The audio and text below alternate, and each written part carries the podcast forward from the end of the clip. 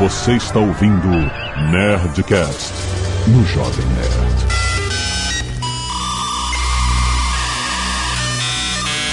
Landa, landa, landa, nerds! Aqui é Alexandre Antônio, Jovem Nerd. Que tal essa ideia? Nerdcoin. Aqui é o Atila e eu quero acreditar. Bom dia, bípedes! Eu queria muito saber por que, que um Bitcoin uma semana vale 20 mil dólares, no outro dia vale 8.500. Isso é tipo diamante, né? Tem o valor que as pessoas acham que tem e vamos que vamos. Aqui é o Guilherme e a sensação do Bitcoin é a mesma que de uma montanha russa nos dias de hoje. Aqui é o Azagal, eu tenho um amigo que acabou de perder 50 mil dólares em Bitcoin. What? Caraca, quem? True story. Sério? A corretora sumiu com o dinheiro de todo mundo. Nossa! E-mail. Canelada. Muito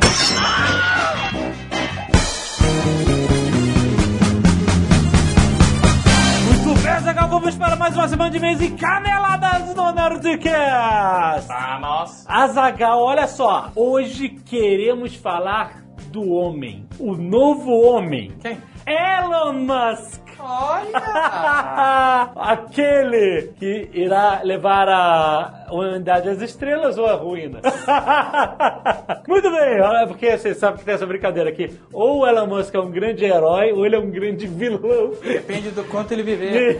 Exatamente. Olha só, Elon Musk é um nome que está muito conhecido no mundo de hoje. Se você acompanha o Jovem Nerd, já viu a gente falar dele. A gente falou recentemente do teste do Falcon Heavy, do Tesla no espaço. Você já sabe, ele é da, o cara que ganha muita grana com a venda do PayPal e que injetou essa grana na Tesla Motors, fábrica de carros elétricos autômatos que está valendo mais do que a Ford Motors, com 15 anos de empresa. O cara que fez a Boring Company, que está fazendo aqueles testes do Hyperloop, aqueles túneis a vácuo que transportam até 800 km por hora, quase a velocidade de um avião, cara. Ó. Pode revolucionar a logística no mundo, isso, cara. O cara Ele vende lança-chamas. vendendo lança-chama, mesma empresa vendendo lança-chama, cara, olha só. Tem a Solar City, que é a sua companhia de painéis solares, que o cara diz que tem uma telha mais barata que a telha tradicional, uma telha que absorve energia solar, que vai... Então, Mais barato que as telhas mais baratas. Ma- exa- e diz que vai revolucionar Vai fazer acontecer. Exatamente. Além disso, ele quer levar o homem a Marte. Ainda Olha. tem essa, cara. Olha aí, que o cara é o Tony, o, o, o John Favreau, diretor de Homem de Ferro, o cara que inaugurou o MCU, ele falou, na época, eles falaram assim, olha, pro Robert Downey Jr., você tem que conhecer esse cara, Elon Musk. Esse cara é o Tony Stark da vida real. Olha.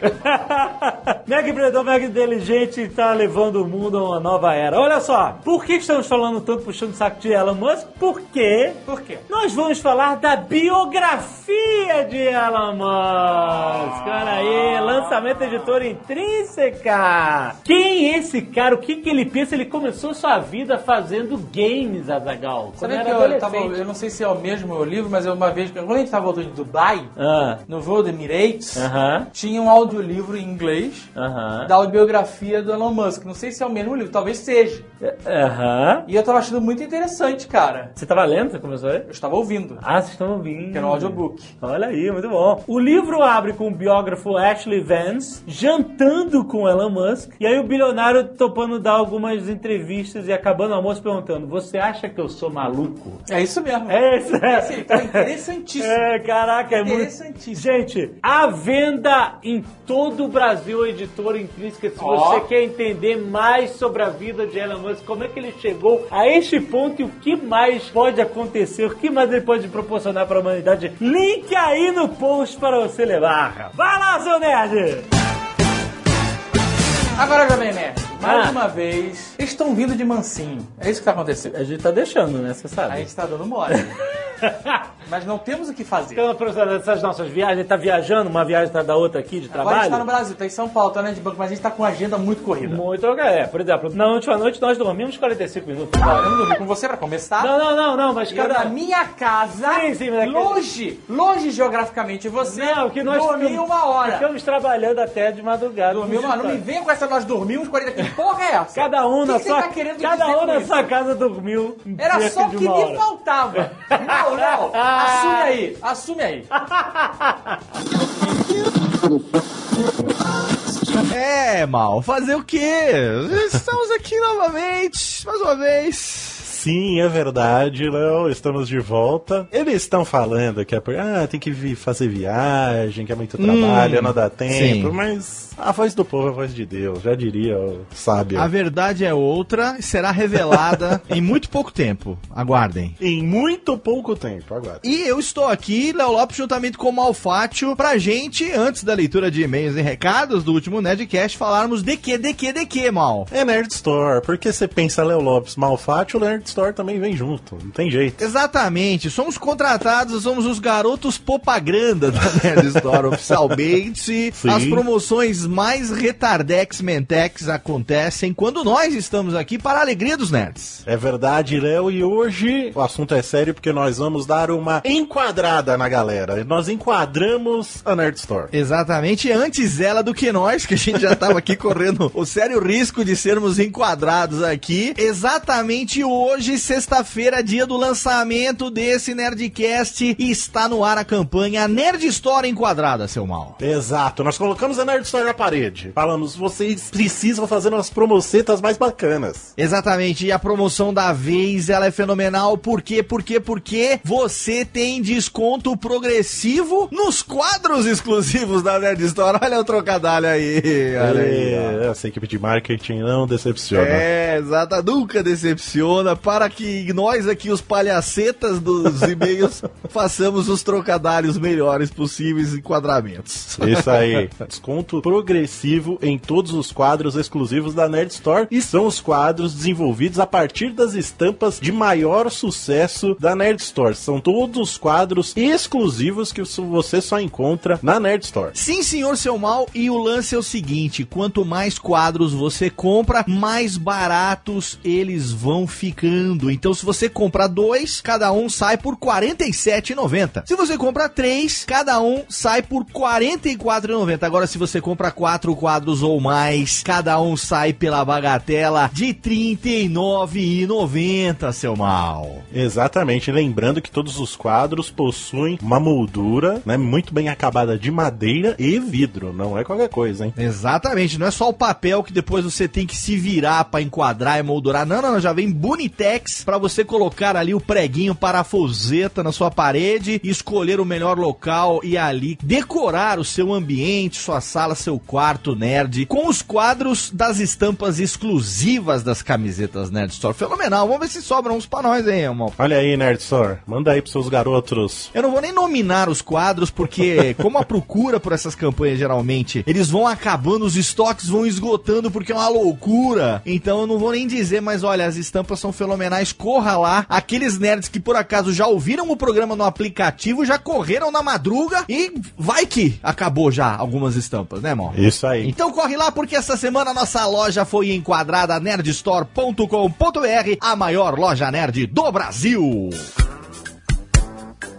E se você não quer ouvir os e-mails e recados do último Nerdcast sobre histórias desgraçadas, um programa que ficou fenomenal, você pode pular diretamente para 24 minutos e 26 chineses na mina encantada. Malfátio, como sempre, temos aqui os nossos queridos nerds do cacete de agulha. Muitos nerds essa semana doando sangue e salvando vidas, hein, velho? Exatamente, Léo. Temos aqui o Júlio Melo, o Vitor Ferreira, o Eric França, a Isabela Ricieri, a equipe TNC, que quero dizer, tamo nessa por cerveja. Não quero dizer Olha outra aí. coisa não, hein? Tem uma gíria de internet aí que é TNC, mas... A TNC, boa, boa. Lá de Charqueada, Rio Grande do Sul, temos também o Carlos Eduardo Silva Santos, o capítulo Itabuna da Ordem Demolei, Olha aí. Paula Manes, Nereu Oliveira, Anderson Natanael, Thiago Peterman e Gabriel de Souza também doando aqui o seu sanguinho. Muito obrigado, nerds, e também aqueles que participaram do Escalpo Solidário, que cortaram os seus cabelos e fizeram doações das suas madeixas, Ivan Pens e Natasha Leps, Thaís Mota Guerra, Aline Helmer, Heloísa e Natália Vítolo Oliveira. Duas irmãs, talvez, fizeram também. Duas irmãs, talvez mãe e filha, talvez primas. Heloísa e Natália, obrigado também pela sua doação de cabelos, que é muito importante também para melhorar a autoestima das pessoas que fazem tratamento, precisam de umas piruquetes naturais. O Scalpo Solidário também é muito importante. Artes dos fãs, Léo Lopes, temos aqui uma The Hands of the Queen, por Caio Ímero, que ficou sensacioleta, hein? Animal, animal. A noiva por Rafael Brito, causando pesadelos mais uma A vez. noiva sapa. Essa aqui ficou mais bizarra ainda, porque ele fez com a cor de pele. Então tá um sapo com É. a cor de, de pele de ser humano, velho. Tá bizarro. Sapo cor de pele. Azagal Bounty Hunter, por Tarcísio Guanais. A Zagal tá fazendo academia e Muay Thai, e sei lá o que mais ele tá fazendo, pra ficar desse tamanho aí do desenho que o cara fez. hein? Aliás, lá no Nerd Bunker tá todo mundo fazendo arte marcial já. Não sei quem eles querem bater. Olha É, as meninas já fizeram também, tá? Ó, que legal. O Zob Action Figure por Ronan Pedrosa. que acho que ele pegou Muito bom. um action figure e ele deu uma customizada. Olha que animal, o Zob. Tá com cara de ser tipo impressora 3D, será que não? Acho que não, né? Pode ser também, pode ser. Muito bom. Fica aí, olhem aí, analisem. Agora, ó, atenção aí, lojas de brinquedos, né? Agora que tá voltando aí Falcon, comandos em ação. Por que não colocar o Zob nesse line-up de hominhos 2018, hein? Olha aí. E também pra finalizar aqui, o Pantera Negra pelo Gabriel Sato. Muito bem, obrigado pelas artes dos fãs. Se você está ouvindo pelo aplicativo do Jovem Nerd, você já viu todas. Caso contrário, tem link no post pra você conferir todas elas. Juliana Lino, 31 anos, analista de marketing, São Paulo, São Paulo. E-mail número 3. Olha aí, já tô gostando dessa galera desafiando essas aberturas aí. Exatamente. Olá, ouvindo o Nerdcast 611, Histórias Desgraçadas, me identifiquei com a história final da Leila sobre o lugar horrível que ela morou, pois já morei em um lugar parecido. Sou do interior de São Paulo, vim morar na capital com 18 anos após passar no vestibular. Não vou dizer o nome da faculdade, apenas direi que o curso no qual passei era uma nova unidade dessa instituição de ensino. Essa unidade ficava nos confins do cu do Judas da cidade e era seu primeiro ano de funcionamento. Eu, eu já passei por isso. Eu já, eu já estudei no primeiro ano de um curso estreando na faculdade. É horrível. Quem nunca? A comunidade local logo identificou uma ótima oportunidade de negócios: criar pensões e repúblicas para os estudantes do interior em suas casas.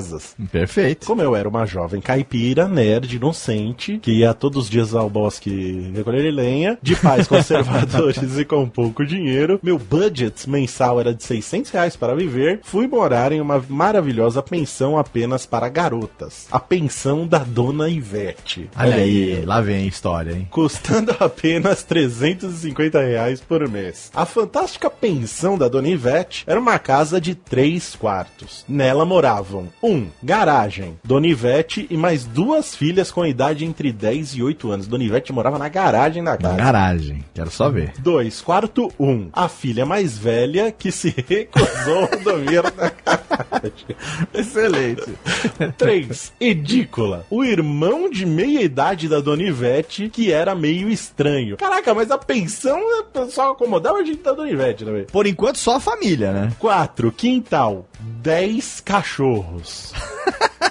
Ok. 5. Sala. A cachorra de nome Pretinha que tinha sarna e não tomava banho. Ah, então ela ficava na sala. Ok. É. 6. Cozinha. Quatro gatos. 7. Jardim. Latifa e Mohamed. Os cães de guarda da casa. Pô, mas. Já são aí 13 cachorros já dentro da casa. E Latifa e Mohamed, por aí você tem mais ou menos ideia da idade dos cachorros, porque é nome que foi na época da novela O Clone. Então por aí Olha já aí. tem... É mesmo? É, Albieri. Podia chamar Albieri o cachorro. Tomamos um noveleiro alerte na cara agora aqui, mas tá tudo bem. Os outros dois quartos que sobravam eram divididos por sete meninas, que dividiam também um banheiro, uma geladeira e um armário na cozinha. As regras da casa eram: 1. Um, nós éramos responsáveis pela limpeza dos nossos quartos e do banheiro. 2. Se fôssemos cozinhar, tínhamos que lavar toda a louça que estava na pia. 3. Se quiséssemos lavar roupa, tínhamos que lavar toda a roupa que estava no cesto de roupa suja. Nossa. E quatro, era proibido levar gente na casa. Mas também se levasse, ninguém ia perceber, porque tinha 500 pessoas e 5 mil cachorros lá dentro. tinha que pô. distribuir senha pra entrar na casa. Os cachorros e gatos quase não tomavam banho, então imagine o cheiro do lugar e a quantidade Nossa. de pelos que tinham por todos os lados. A casa nunca estava limpa e o banheiro estava sempre entupido porque uma das garotas tinha mania de jogar papel higiênico no vaso sanitário. Nós sabíamos quem era, avisávamos milhares de vezes e ela não perdia a mania. Além disso, essa mesma garota também consumia toda a comida do armário e da geladeira sem perguntar de quem era e nunca repunha. Por isso tive que começar a usar o meu armário de dispensa e comer escondida, porque toda vez que ela me via comendo, queria um pedaço, seja lá do que fosse. Já pedi um pedaço de bis, inclusive. É Sacanagem. hein? Pedir pedaço de bis igual de Yakult é, é sacanagem. é uma Vai cara dizer que você vai comer esse bis inteiro aí sozinha, é? Morei um ano nesse lugar e passei por algumas situações desagradáveis. Por exemplo, o dia em que Dona Ivete me colocou pra fora da casa às sete da manhã porque o dono do imóvel ia fazer uma vistoria e ele não sabia que ela sublocava a casa para. Ah, não era nem da Dona Ivete, era alu- alugada. Não era nem dela a casa, era Jesus. alugada, puta E quando ela pariu. descobriu que uma das meninas tinha trazido uma televisão pra casa e quis cobrar extra de todas nós pelo uso da eletricidade. Dona Ivete também gostava de se meter nas nossas vidas e frequentemente ligava para minha mãe para dizer o que eu andava fazendo. A sua mãe devia adorar isso, com certeza. Hum, amava. Era ótimo. Depois disso, fui morar de favor na casa de um amigo sinistro do meu pai e morei em um prédio caindo aos pedaços com mais quatro amigas que tinham um aluguel super barato. 450 reais por mês no total. E uma vizinha louca que cuspia na gente. Mas isso são outras histórias desgraçadas. Obrigada e continuem com um ótimo trabalho. Ah, excelente. Cara, quem não tem história desgraçada, imagina eu editando esse Nerdcast. Cada uma era uma história que eu lembrava que, putz, tema infinito, né? Podia ter um, um, né, um podcast só, a temática do podcast seria essa. Eu assim, tive uma história desgraçada, Léo, semana passada ainda. Postei até no meu Instagram. O meu carro fica na, no garagem subsolo do prédio, por onde passam os canos do esgoto. Ah, eu vi. E o cano Ah. do esgoto estourou em cima do meu carro. em cima do carro. Foi aquela chuva de materiais que vocês já podem Ah, imaginar. aquele cocôzinho em cima do Isso. carrinho. Ele ficou olhando pra. Que eu tive que tirar o carro debaixo da cachoeira de merda, né? Ai, Cristóvão E aí Colombo. levei pro Lava Rápido e ele ficou me acompanhando ali, meu copiloto. Ele ficou ali, porque ele tava em cima do capô, do lado do passageiro. Ah, o cocôzinho ficou ali. Ele ficou ali, olhando pra mim, eu olhando pra ele, até a gente achar um Lava Rápido. Meu Deus do céu, essa história do mal, rapaz. Fixa lá no seu stories pros nerds poderem acompanhar lá. Não, não, vou poupar vocês disso. Instagram. Coitadinho do Eu cara fiquei com mais mal. pena do cara que teve que lavar o carro.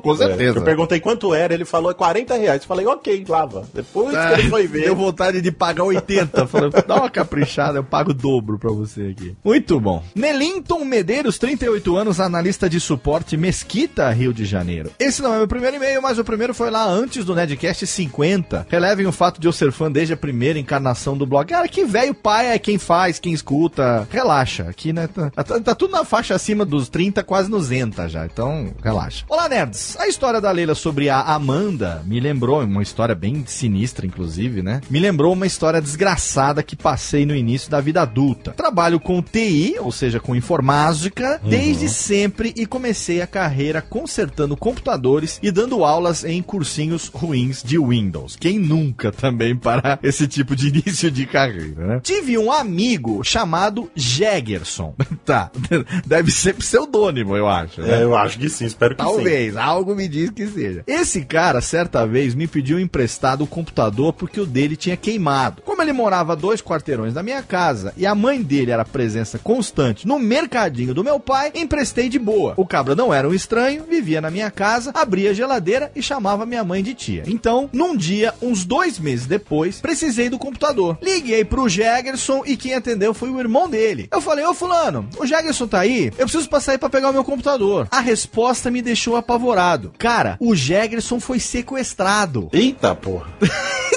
Fiquei extremamente consternado e preocupado. A partir daquele momento, caguei pro computador e ligava apenas pra saber notícias. Quando eu ia à casa dele, chamava pelo irmão pra perguntar se já o haviam liberado do cativeiro. Eu evitava falar com a mãe, que segundo eles, segura esse eles, estava profundamente abalada. Lá vem.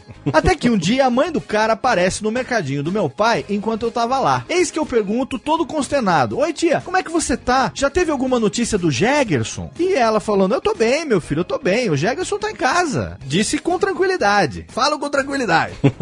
ah, que bom. Graças a Deus que esse sequestro terminou. E ela pergunta: Sequestro? Mas que sequestro? Aí caiu a ficha. Num arroubo de filha da putice criativa, o meu amigo forjou o próprio sequestro com a ajuda do irmão. Claro que ele foi na minha casa entregar o computador no mesmo dia e ainda teve a cara de paisagem de falar que realmente tinha sido sequestrado pra minha mãe, que mandou ele ir cagar na mesma hora. Porra. Sou grande fã de todo mundo, fico feliz de acompanhar o sucesso, peraré. Escrevi essa mensagem com a voz do Léo Lopes Olha, na cara, cabeça. Cara, eles es- estão é, nostradâmicos, esses ouvintes. Ai, cara, e foi totalmente por acaso, porque os Zets podem não saber, mas é o seguinte, quem seleciona os e-mails pra gente ler aqui, não é o mal, é o, o, o slave do mal. Exato. O mal tem o seu próprio slave, hoje em dia, os seus minions. Exato. e um desses minions é Só falam banana. Exatamente, seleciona os e-mails. E a gente, quando vai ler aqui também, a gente não tem ordem assim definida. Então esse e-mail poderia muito bem ter sido lido pelo mal, mas como Exato. não, hoje começa você, acabei lendo eu o segundo e não é que deu certo. Olha aí, escreveu Olha aí. um e-mail com a voz do Léo Lopes na cabeça. Estamos começando um caminho sem volta. É verdade. Depois disso, gente, não tem mais Eu salvação. É só com a gente, viu? Não tem mais jeito. Vamos para mais um. Aliston Aleixo, 29 anos, analista de sistemas Goiânia, Goiás. Olá, nerds, já adianto que esse não é o meu primeiro e-mail. Ouvindo os relatos da Leila, consegui me identificar muito. Sabe aquela velha história da Lady Murphy que, quando uma coisa pode dar errado, ela vai dar errado da pior maneira possível e na pior hora possível. Sim, Murphy é foda. Acrescente a frase da maneira mais engraçada e bizarra possível. E terão minha vida. Eu gostei. Além de as coisas darem errado comigo, elas são muito cômicas, o que ameniza a desgraça interior. Um exemplo se dá por um assalto que sofri. Caraca, velho, já começou assim. Um assalto engraçadíssimo, vamos ver. Os e-mails hoje estão edificantes, hein? Um exemplo se dá para um assalto que sofri quando tinha 15 anos. Estávamos um amigo e eu na porta da minha casa, quando ainda existiam adolescentes que ficavam conversando na porta de casa e vendo as crianças jogarem bola, quando dois caras numa moto passaram e nos abordaram. Era o fatídico perdeu, perdeu. Meu primeiro, inclusive. O meliante de trás logo desceu gritando: Passa o celular, senão vou furar vocês. ênfase no furar, pois pasmem, ele estava com uma chave de fenda. Apesar da inusitada arma, não era uma chave de fenda qualquer. Ela tinha um cabo alaranjado transparente, mas a parte de aço mais parecia um punhal. Realmente era possível que eu saísse furado dessa enrascada. Na hora eu travei e respondi: Tô com o celular não, moço. Só com a carteira. Tive sorte de não tomar pelo menos uma bordoada na cara quando o educado senhor sutilmente me dá uma nova chance. Me dá a desgraça dessa carteira então. Até aí tudo bem. É tudo ótimo, tudo excelente. Não fosse o fato de eu não estar com a droga da carteira. Eu sei lá porque eu disse aquilo. Tava bem nervoso e talvez fosse compreensível, mas agora eu realmente tava em apuros. Como explicar para um cara que tava com uma vontade enorme de furar seu reservatório de bacon que eu me enganei? É. O jeito foi deixar a sorte para os céus e admitir, dizendo: Foi mal, moço. Eu não tô com a carteira, não. Eu me enganei. e os céus retribuíram, pois no mesmo instante consegui fazer os dois bandidos rirem. Um olhou pro outro e começaram a rir da minha cara. Meu amigo também. Os três quase se abraçaram e começaram a tirar onda da minha cara. A essa altura não me importava mais, pois parecia que eu conseguiria ter outro dia para viver com a minha barriga sem cicatrizes. O assalto seguiu, com um bandido me revistando para ver se eu realmente não tinha celular ou carteira que fosse, e acabou por levar meu relógio e o boné do meu amigo. E por fim, os dois saíram felizes da vida, rindo na minha cara e com novos produtos para seu uso próprio. E com isso aprendemos na história de hoje que mais vale dois bandidos rindo que um deles te furando. Olha aí que história bonita de, de, de, de uma vitória, né? Isso aí foi uma vitória. Né? Ele podia ter, quem sabe, entrado por o mundo do stand-up. Exatamente. Tá que nem nós aqui, viu, Mal? Não leva, a, gente, a gente ganha bem, ganha bem, Sim. então não, não ficamos no prejuízo, mas toda semana nós perdemos algo fundamental para nossas vidas. O quê? A nossa dignidade.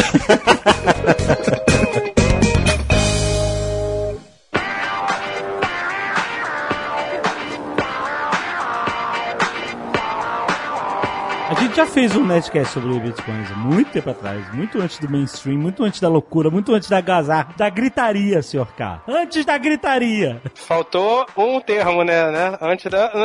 E gritaria. Faltou o termo, mas tudo bem, vamos lá. Mas eu acho que vale a pena a gente atualizar quem tá um pouco por fora e, e explicar um pouco o conceito do que é uma criptomoeda. Acho que vale a pena aqui. Pode explicar pra mim, porque eu não tenho a menor ideia. Por exemplo, as pessoas ficam. Na China ficam minerando bitcoins. Minerando o quê, porra? Então, calma. O Guilherme. O Guilherme. Mine, tu já viu Minecraft? É assim, exatamente Ah, assim. é? É isso. Você pega, pega um quinto da população humana, bota na frente de um computador, aí fala assim: então você é esse bonequinho de, feito de cubos. Você aqui tem essa, essa enxadinha aqui, essa picareta feita bizarramente de cubinhos. Faça dinheiro. É isso, essa porra? É, é, exato, vai até você achar um diamante digital, é isso aí. não, não é isso.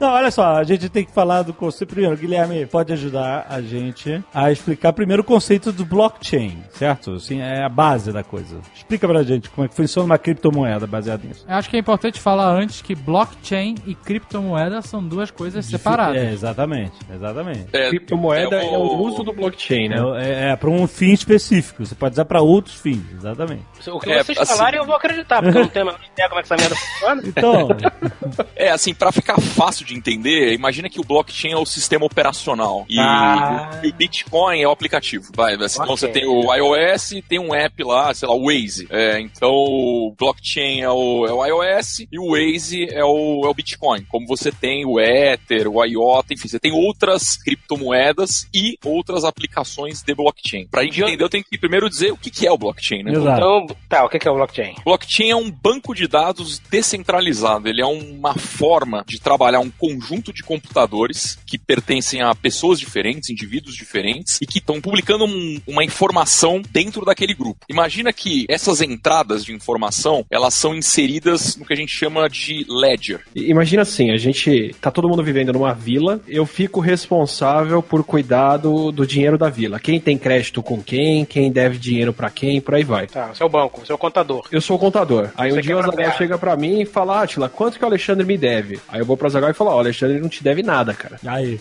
Aí ele fala, não, mas peraí, ele, ele comprou coisa comigo outro dia e não pagou. Eu falo, não, não te deve nada, tudo garantido. Aí Ah. o Azaghal dá as costas, o Alexandre vem e me dá uma comissão, porque eu falei que ele não devia nada. Ah. Aí o Azaghal descobre isso e fala, não, Nossa, que treta, que treta que você tá criando aí, Atila. tá, tá tendo uma corrupção aqui, eu não confio no, no- no registro do Atila, eu não confio no- na anotação do Atila de quem deve o que pra quem. Aham. Aí a gente combina o seguinte, então vamos fazer assim, a gente se reúne todo dia, cada um traz a sua caderneta e a gente vai anotar, cada um na sua própria caderneta, quais foram as transações que a gente fez e quanto cada um deve um pro outro. Todo mundo anota, não é só ele. Todo mundo anota Não é só todas as o, cadernetas. o contador. Eu anoto, assino quem mandou pra quem, aliás, eu, eu anoto quem mandou pra quem e quem mandou assina, quem recebeu assina. Então, se algum dia o Azagal voltar a desconfiar da minha anotação, ele tem todas as outras cadernetas pra ele conferir o que tá anotado lá. Se todas elas falarem a mesma coisa, tá certo. Se uma delas estiver em contradição, a gente adota a regra da maioria e fala: bom, aqui tá errada, foi ele que anotou errado. Aham, entendeu? Tá aí.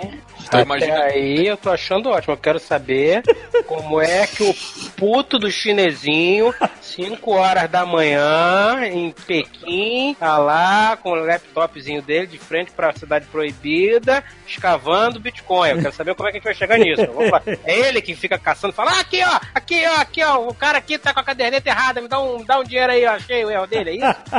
eu não quero entender. Mas É, vai. Não, não é. a mine- A mineração não, não tá muito atrelada a isso, é um outro conceito. Então, assim, o Atila ele deu um. ele fez uma boa analogia e, e o conceito do blockchain é justamente eliminar o intermediário, que o intermediário é o que garante a confiança de uma transação. Então, se eu dei 10 reais pro Atila, ou emprestei, ou eu comprei alguma coisa do Atila e 10 reais foram pra ele, isso fica registrado, isso não pode ser mudado e isso tem uma cronologia temporal. Então, foi registrado hoje, dia 9 de fevereiro. É, amanhã, se eu for fazer um novo registro, ou for dar mais dinheiro pro Atila, vai ter um novo registro, que eu dei mais dinheiro pra ele, que tá no dia 10. E quem participa dessa cadeia, desse grupo, todos têm a visibilidade de tudo que tá acontecendo. E tão registrando, né? E estão registrando. Então, com isso, você tem uma grande cadeia de confiança. Esses registros, eles são feitos nos tais ledgers. E aí tem o conceito do distributed ledger, ou, ou ledger distribuído, que é, é onde fica inserida essa informação e que forma e está dentro de uma cadeia de blocos. Que aí daí vem o Essa nome caderneta blockchain. que todo mundo tem com todas as transações anotadas. E só pra você entender um pouco de como isso é universal, a aplicação disso, outro dia eu tava reclamando assim, eu falei assim, olha, cartório, tá aí um negócio que podia deixar de existir no século XXI. E aí, uma galera respondeu assim, blockchain, blockchain, blockchain, blockchain é o futuro disso, É blockchain, blockchain. Por quê? O que que é o cartório? O cartório é um filho da mãe que tem um poder, assim, que tem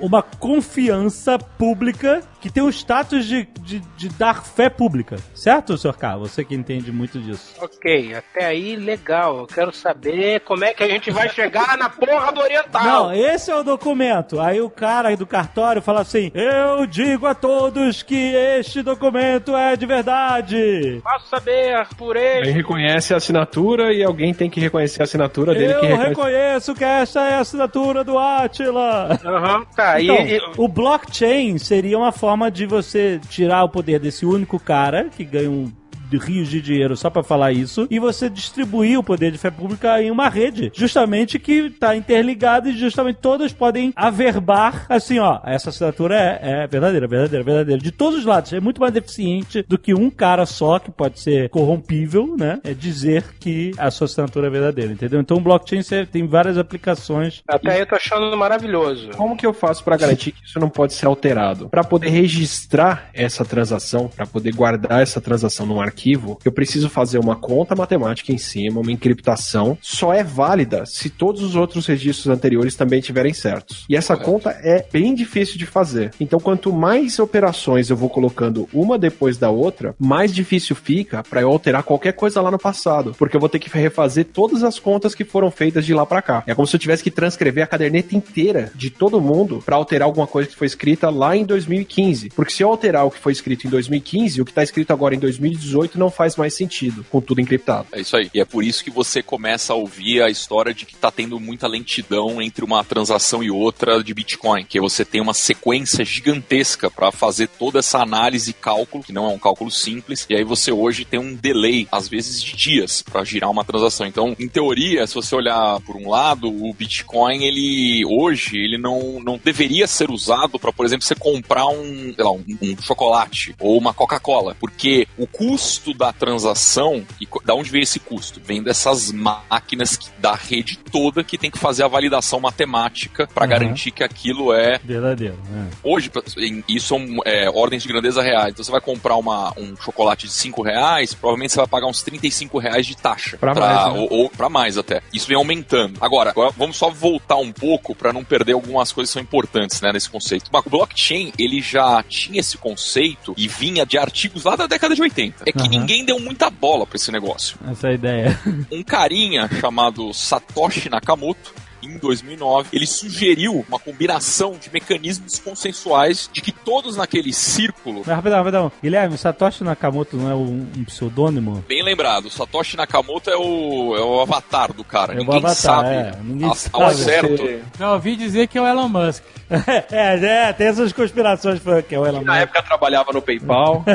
É, tem várias histórias em cima, mas é bem lembrado. Ele é um, ele é um avatar e foi esse cara que trouxe o, o Bitcoin Bitcoin, que fez aniversário recentemente aí. Então, o Bitcoin vem desde 2009, né? Agora, como eu falei, o Bitcoin ele é uma aplicação. Ele suge, peraí, a sugestão foi organizar o blockchain para criar moeda virtual, é isso? Isso. E o conceito mais assim básico era assim: cada um vai ser o, o seu próprio banco. A gente não vai mais ter o banco como meio de intermediação e confiança e garantia de que aquela transação ela é válida. Sim. Esse foi o conceito na época, tá? Agora, o que aconteceu de lá para cá? O volume de transações ele aumentou assustadoramente. Então, o Bitcoin hoje ele tem algumas é, peculiaridades, né? E aí daí vem a história da mineração. Só um parênteses que é importante é que o blockchain ele derivou hoje para uma série de tecnologias, né, que usam o conceito dele, mas que endereçam desafios específicos. Então, você colocou um exemplo anterior aí muito bom, que foi a, a história de contratos inteligentes, que seria, em teoria,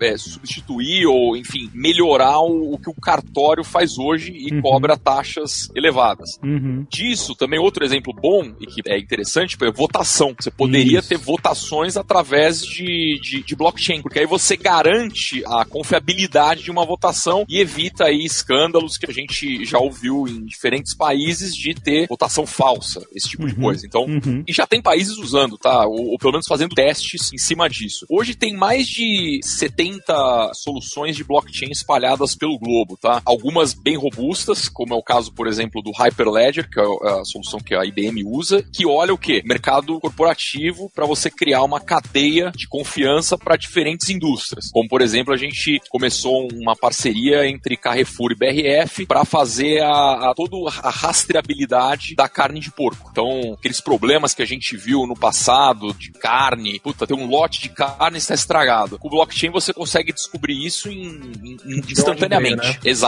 Que você pega toda a cadeia e toda a cadeia quem são? É, são? é o produtor, é o varejista, é o distribuidor, é o banco, é a seguradora, é a empresa de logística. Todos eles vão colocar lá no ledger do blockchain o que foi feito para garantir que aquela transação ou que aquela mudança, aquela compra de ativo ou venda de ativo, ela é confiável. Aí você recebe o dinheiro e você fala, olha, eu vou gastar 20% do meu orçamento com publicidade. E se você usa um blockchain, você pode programar o dinheiro para quando ele cair, ele já ir direto para aquilo, não ter erro e no dia que você for prestar conta, já tá tudo automático gravado no sistema e pronto para publicar, até para investidor, né? É isso mesmo. Aí é outro conceito que é importante é que existem blockchains privados que são para uma cadeia fechada. Uhum. Então, por exemplo, você pode ter, eu quero só ter estes participantes aqui na minha cadeia, que é o que faz mais sentido em teoria para grandes empresas. Apesar de que você pode ter cadeias abertas com níveis de segurança e não necessariamente todos os participantes têm o mesmo nível de visibilidade. Porque senão, imagina o seguinte, eu, eu sou um produtor e eu quero vender parte da minha produção por um custo abaixo da média de mercado. E eu quero vender para o varejista A, por exemplo. Eu não quero que o varejista B e C saibam disso, senão o mercado vai despencar. Tem hoje mecanismos, tecnologicamente falando, para você fazer isso. Então, quando você olha o conceito de Bitcoin e você leva para uma empresa, as pessoas ficam um pouco assustadas, porque Bitcoin todo mundo sabe o que está acontecendo. Agora, no Bitcoin, as pessoas são anônimas no Bitcoin. Então, aí você tem a segurança de estar anônimo nessa rede. É, ou, até ou... saberem que aquela carteira é sua, né? Exato. Aí que entra o, a situação do pessoal que está sendo roubado, assim, que é um conceito de segurança, né? Aonde que o, o, um, um cybercriminoso ele, ele vai atacar? Ele vai atacar no elo mais fraco, que sabe que não tem é, grandes tecnologias para garantir segurança naquilo, e ele vai aonde tem mais dinheiro, onde ele consegue fazer um estrago maior. Então, aonde que ele está indo? Ele está indo nessas corretoras que tem grandes carteiras é, de Bitcoin, então ele sabe que ali tem muito dinheiro, ou ele pode é, descobrir, por exemplo, que o lá que o Fred ele tem 150 mil reais em Bitcoin dentro do HD dele. Meu computador fica desligado, ele nunca, nunca vai roubar meu Bitcoin, você tá maluco? É, pois é, aí, aí que tá o problema. Só que a hora que você ligar o computador e você bobear, vamos supor, o cara mandou um e-mail para você, você clicou no e-mail e aquele e-mail não era um e-mail verdadeiro, era na verdade um phishing, né? Ele era, um, era uma armadilha. E você vai bobear, Fred. Você vai bobear.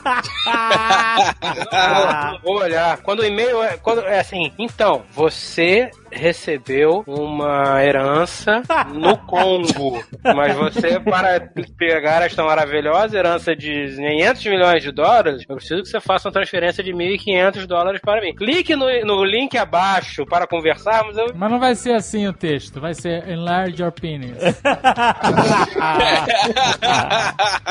Bom,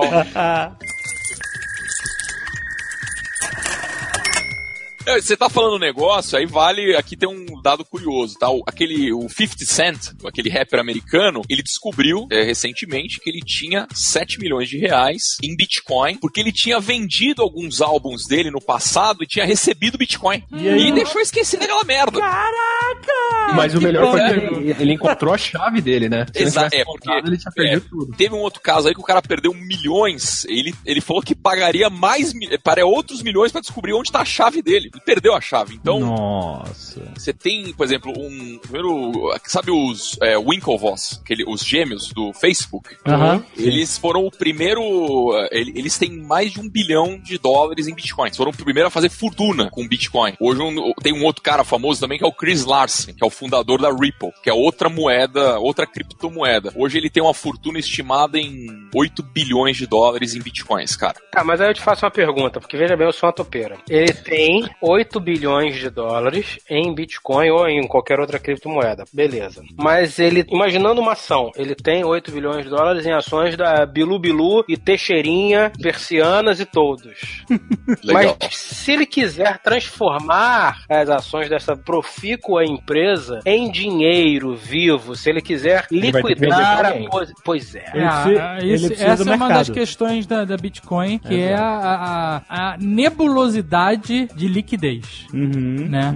É isso aí. Ele precisa do mercado. Ele precisa de outras pessoas querendo Assim, comprar isso. não existe um mercado 100% líquido. Até dólar, qualquer coisa. Você compra um imóvel, por exemplo, Uhum. há cinco anos atrás você botava pra vender, bom, dinheiro na mão. Era isso. é. Hoje você bota um imóvel pra vender, às vezes tem imóvel aí parado dois anos, não não- você não consegue liquidar aquele negócio. Uhum. Dólares é a mesma coisa. Se o dólar subir muito, você quer vender, às vezes não tem quem compre. Ou a sua liquidez vai estar prejudicada. Então não, não existe o melhor negócio do mundo em termos de liquidez. Pois a questão é. da Bitcoin é que é um mercado muito incerto em termos de liquidez, né? O meu, o meu ponto, como eu disse, voltando ah, aqui ao fato de eu ser uma suricomorfa, não sabe o que é, googleia. Eu imagino que 8 bilhões de qualquer unidade, créditos imperiais, foda-se, 8 bilhões de créditos imperiais, considerando que a inflação não seja galopante, é muita coisa. Sim. Mas você tem 8 bilhões de nada. Até você transformar. É, assim, depende, Fred. Depende. Mas ações também, né? Você- é, não, então. Exato, exato. Mas a ação, peraí, peraí, peraí. Mas a ação gera, dependendo da ação, ela gera dividendos. Bitcoin gera Dividendo. dividendos. Não, mas Fred, ele pode comprar um-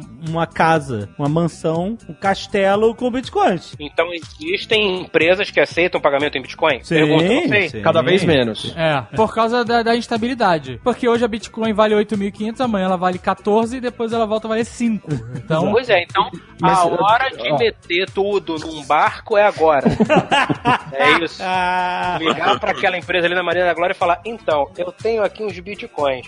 Eu queria comprar um barco. É possível? Agora é a hora. Mas- Daqui é. a pouco ela não vai aceitar. depende, depende. Tá vendo? Eu voltar depende um vocês já falaram? pra- Depende, porque é, é complexo, não é tão simples. Eu, eu, eu, eu não consigo, a minha, a pequena mente, ela, ela não consegue abraçar todas as complexidades do dinheiro que não existe sobre um valor que não Mas, tem Fred, e não está em lugar nenhum. Eu, Olha eu- só, Fred, o dinheiro. Não, olha pra aí. O dinheiro que tem na sua conta do banco, ele não existe também. mas eu vejo Exato. números, mas eu vejo Ele, números. ele não. Não, não, então, ele não existe. Ele é Bitcoin uma. também. Ele é uma informação no banco de dados do seu banco. Fala assim: Fred tem 500 reais daqui nessa conta. Se ele quiser tirar isso, eu vou dar pra ele esses 500 reais em dinheiro. É, vou, vou perguntar pra ele o que, que ele vai fazer, porque agora ele tem que perguntar, né? Mas todo o mercado de capital depende da fé pública, da fé das pessoas. Se todo mundo for no banco tirar o dinheiro hoje, não tá lá. Então, entenda o seguinte, eu aí. entendo perfeitamente que dinheiro é uma ficção jurídica. Dinheiro não existe. Exato. Dinheiro é um acordo tácito entre partes as quais aceitam que um determinado ícone, seja ele um papel, seja ele, foda-se, uma criptomoeda, enfim, um determinado ícone possui um valor venal a ser acordado entre essas partes que pode ser ou não trocado por bens e serviços. Eu entendo o conceito do dinheiro. Exato. O meu ponto é, Esse dinheiro não. se o Bradesco cagar no pau e sumir com meu dinheiro, eu tenho como falar, porra, Bradesco, sério, malandro? Entendeu?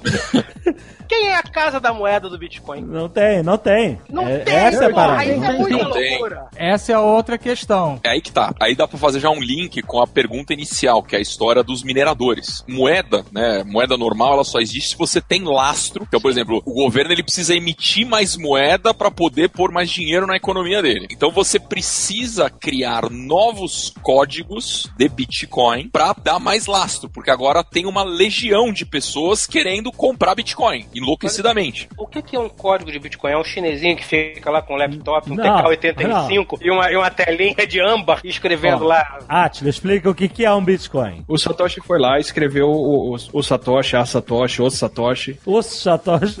Criamos uma proposta de caderneta, que é o blockchain, e para você fazer uso dessa caderneta, você tem que trocar uma unidade, que é o Bitcoin. Aí ele fala, quais são os problemas do dinheiro da moeda fiduciária? Ele fala, qual que é o problema do dólar? O dólar é uma dívida que o governo americano contrai quando ele imprime um dólar. Se você voltar com o dólar, o governo vai te dar alguma coisa em troca. Aí ele fala, o problema é que o governo imprime quantos dólares ele quiser, isso inflaciona a moeda, desvaloriza o dinheiro que todo mundo tem, então eu não quero que a moeda que a gente está programando aqui faça isso. Não pode ser infinito. Se ela for infinita, não vale mais nada. Então ela não pode ser infinita e eu não posso ter um banqueiro cuidando disso. Todo mundo Boa. cuida de quanto todo mundo tem. E como é que eu vou garantir que todo mundo cuida de quanto todo mundo tem e que essa moeda é finita? Eu vou emitir 21 milhões de unidades dessa moeda. Então só vai existir 21 milhões de bitcoins no mundo. Essa é a ideia desde o princípio, é isso? Exato. Como que eu garanto isso? Para gerar novas moedas, para gerar novas unidades, eu tenho que fazer uma conta matemática que gera números que eu posso usar para encriptar as coisas, e esse número é a moeda que eu uso para fazer a transação. E ele programou a blockchain para quando você está registrando e validando as transações, você fica com uma comissão dessa transação e ao mesmo tempo você tem a chance, fazendo as contas que encriptam, de criar um novo número válido desse, e esse novo número válido vale X bitcoins. No começo 50 e ele programou isso para ir decaindo com o tempo, a cada tantos anos. Hoje em dia já são 12,5, se eu não me engano. É 12.1. 12.1, né? E com- logo mais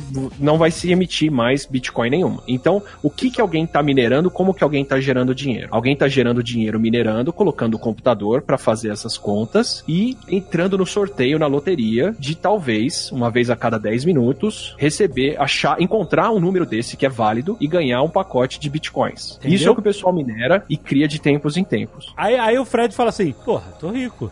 Então é só uma questão de pegar todo o dinheiro que eu tenho no banco, montar uma cacetada de computador, apertar um botão e falar, demorou, Isso. qualquer coisa eu tô na praia, é isso?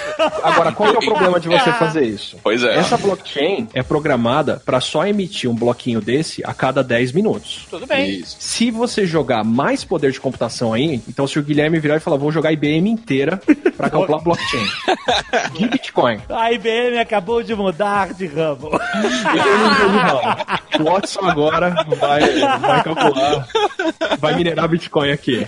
E ele quintuplicou o poder de computação mundial dedicado ao Bitcoin fazendo isso. Tá. A conta que o blockchain faz é programada para ficar cinco vezes mais complexa, ou mais. É isso aí. Para garantir que uma vez a cada 10 minutos vai sair uma Bitcoin nova. Então a primeira conta que ele faz, ele pode até ganhar o Bitcoin mais rápido. Mas logo em seguida, a rede inteira vai calibrar a dificuldade da conta para só gerar um pacotinho novo de moedas a cada 10 minutos. Tá, e esse Então- cálculo de complexidade é feito de quanto em quanto tempo? A cada, A cada 10 dez- minutos. a cada é 10 porque Então você o só código precisa ele de só 15 sai a cada segundos. 10 minutos. Então você só precisa de 15 segundos. Se ele sai a cada 10 minutos, sempre 10 minutos, você liga toda a árvore de computadores 9 e 30, entendeu? Aí dá um tempinho pra inicializar, pô, inicializou, aí é, consegui, desliga, agora desliga a porra toda. Aí vai ali, toma uma água, volta, ó, ó, 9 minutos. Não adianta, porque eu, eu acho que o que eles querem dizer é o seguinte: quanto mais poder computacional existir criando bitcoins no mundo inteiro, como a rede toda, tá todo mundo em rede, quanto mais gente minerando no mundo, mais difícil vai ficar, não é isso? Mais difícil vai ficar. E, assim, no caso do Bitcoin. computador, porra! É só botar mais computador, vocês não me venham com dificuldade, eu tô Mas foi solucionando aqui o esse problema. ano, quando o Bitcoin bateu 20 mil dólares, o poder de computação dedicado ao Bitcoin, ao blockchain do Bitcoin, já era maior do que a Dinamarca consumia de energia elétrica. Mas a Dinamarca é um pinto negocinho pequititinho, porra! a gente tá falando das, da China, cara, um quinto, um sexto da população da raça humana. E a- Vamos ligar Mas esse aí a- computador aí, porra! Ma- Mas aí É por é- isso o- que a- as corretoras, por exemplo, as- os, os mineradores, né, os poucos mineradores brasileiros que existem, eles vão para o Paraguai. O Paraguai é o terceiro país que tem custo menor de é, luz do planeta. Então você tem, você tem a China em primeiro lugar, que custa aproximadamente 2 centavos de dólar, a Islândia com 3 centavos e o Paraguai com aproximadamente 4 centavos de dólar aí, custo de energia. Então você tem que ter essas fazendas de servidores com um poder computacional absurdo para ganhar a corrida no garimpo, né, na mineração do Bitcoin e ganhar esse prêmio que hoje está em 12.1 Bitcoins. Você tá Sabendo vendo? que daqui a Você- pouquinho o teu poder de computação já vai valer menos do que ele vale agora, porque toda Poxa. hora tem alguém colocando um computador novo. Você tá querendo dizer o seguinte, que pra você minerar Bitcoin no seu computador, até você conseguir, você vai gastar mais energia do que você vai ganhar, é isso? Então tudo bem, mas você tá Mas- vendo que eu tô falando da Islândia? A Islândia é um lugar que só cresce no meu coração.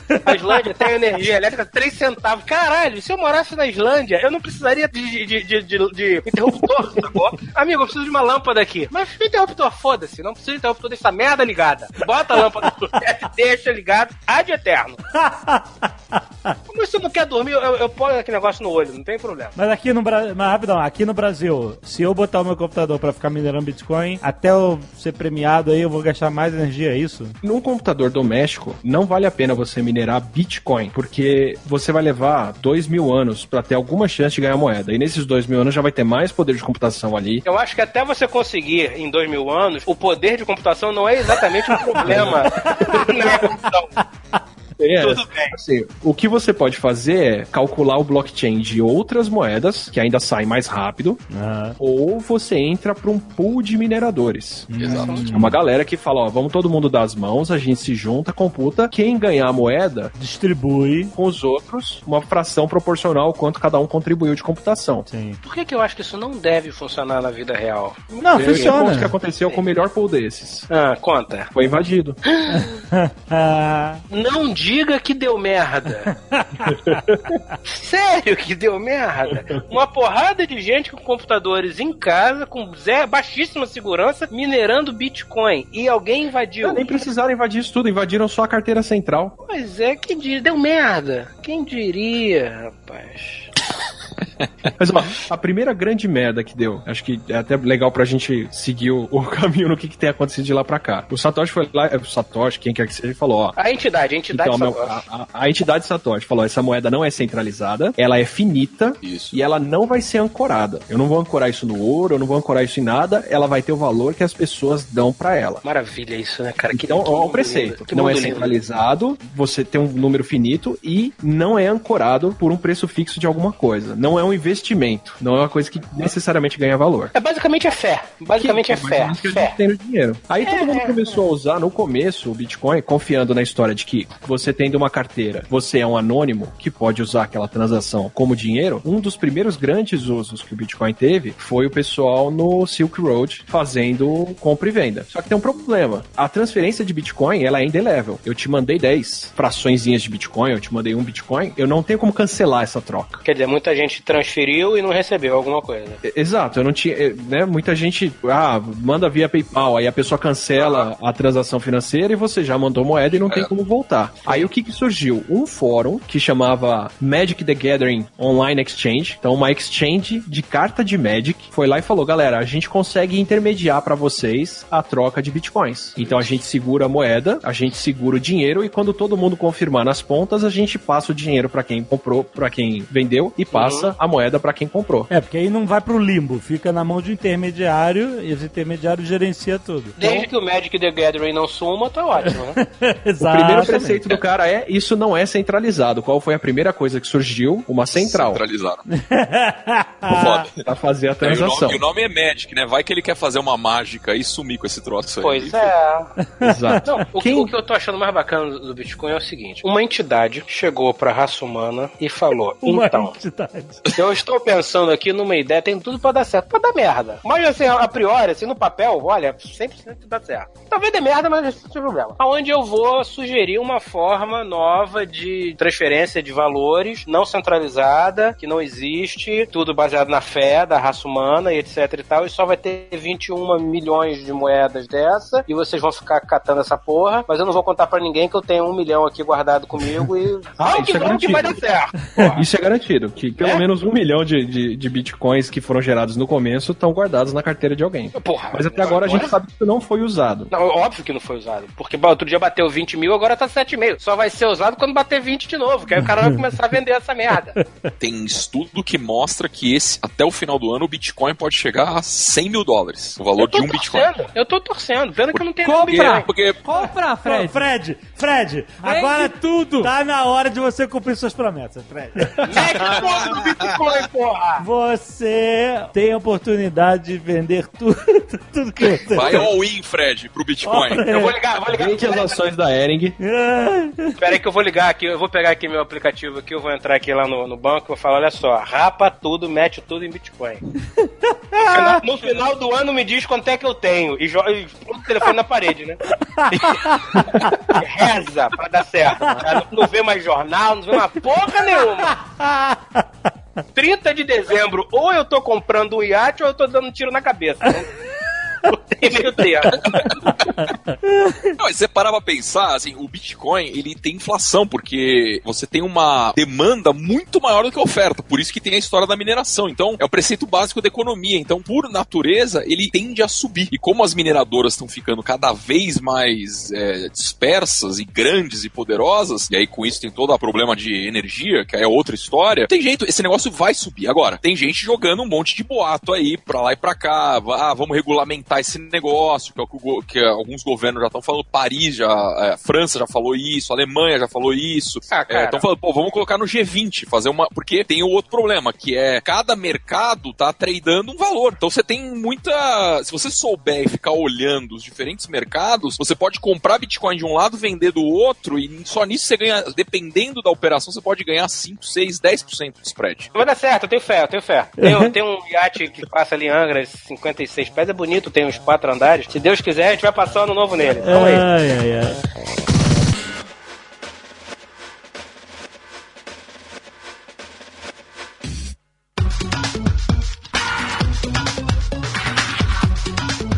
Se eu comprar um dólar hoje numa casa de câmbio, pode ser que eu consiga vender. Ah, ah, não vou conseguir vender o mesmo preço porque o preço de compra e venda é diferente. É, e aí, todas as casas de câmbio trabalham mais ou menos. Elas são regulamentadas, né? Elas seguem uma tabela que o, o banco diz pra ela. Elas podem variar um pouquinho, mas não pode demais, né? Não muito. Agora o que você está querendo dizer é o seguinte: pode ser que tenha uma corretora vendendo bitcoins, uma bitcoin por 8 mil dólares e outra vendendo por 7 mil. Sim. Então você pode comprar na de 7. Ou, não, mesmo que não tem regulamentação. Então você pode. Puta, achei uma- um cara que tá vendendo por 7 mil, comprei. Aí tem outro cara, ah, o cara tá comprando por 8. Aqui no Brasil, por exemplo, nas exchanges brasileiras, é normal o dólar tá tipo 3,40, 3,50, 3,80 quando o pessoal tá empolgado comprando. Então, se você tem como comprar Bitcoin lá fora e vender ela aqui, você já faz dinheiro só nessa diferença do, do dólar do mercado nacional. É, esse aí é o, é o conceito tradicional de arbitragem, né? Do mercado financeiro, que é você lucrar com o mesmo ativo onde você compra ele mais barato e vende ele mais caro. Agora, tem Uhum. alguns pormenores aí no Bitcoin, que é, primeiro, vamos imaginar que você tem a Exchange A e a Exchange B. Para você fazer essa operação de arbitragem, você tem que ter dinheiro na Exchange A e dinheiro na Exchange B. Você É, tem que estar é. com caixa lá. Se- Senão, você vai demorar algumas horas para transferir dinheiro, para aprovar esse dinheiro, e aí você já perdeu a janela de arbitragem. Então, É. tem esse problema. Aí a gente pode até entrar num outro detalhe. No Brasil, ao contrário do que muita gente pensa, as exchanges são tarifadas. Então você paga a tarifa e na hora que você vai converter isso de volta para real, você vai pagar o IOF, você vai pagar imposto de renda e você ainda vai pagar outras taxas. Aham. Aí olha, olha que interessante. Na Suíça, por exemplo, eles já perceberam isso. E lá os bancos já estão dando suporte para criptomoeda. Então estão ganhando uma baba de dinheiro com criptomoeda. Aqui ainda não, não- não- não- Eles não enxergaram isso. Ainda tá muito no, no campo do escuro. Puta, isso aqui não,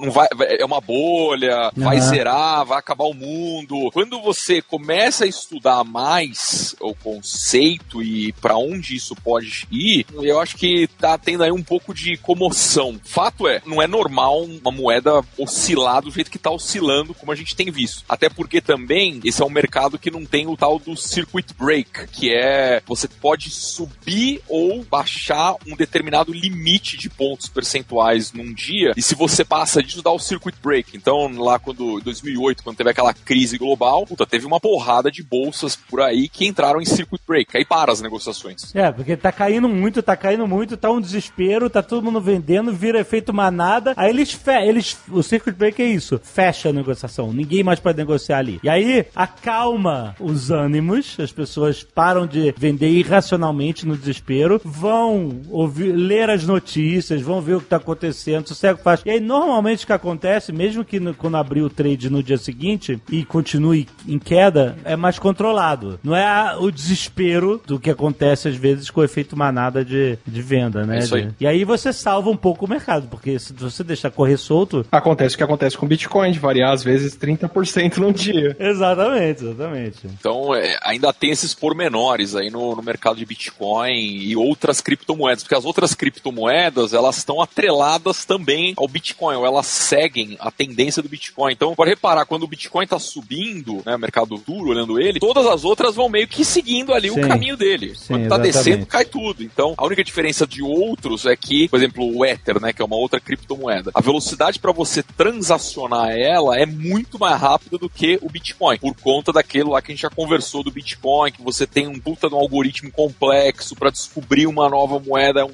é precisa de, um- de uma fazenda gigante de servidores com alto poder de processamento. Outras criptomoedas não tem isso. Mas assim, é simplesmente pela quantidade de pessoas fazendo trade e minerando, certo? É, pra você ter uma ideia, o Bitcoin hoje, é, o valor de mercado, assim, o volume total de mercado dele, por exemplo, no, no dia de hoje, fechou em 8 bilhões, 889, 380 bilhões de dólares. Foi o volume gerado em um dia. A segunda criptomoeda que tem maior volume é o Ethereum. O Ethereum girou 3.1 bi, ou seja, é, é quase um terço.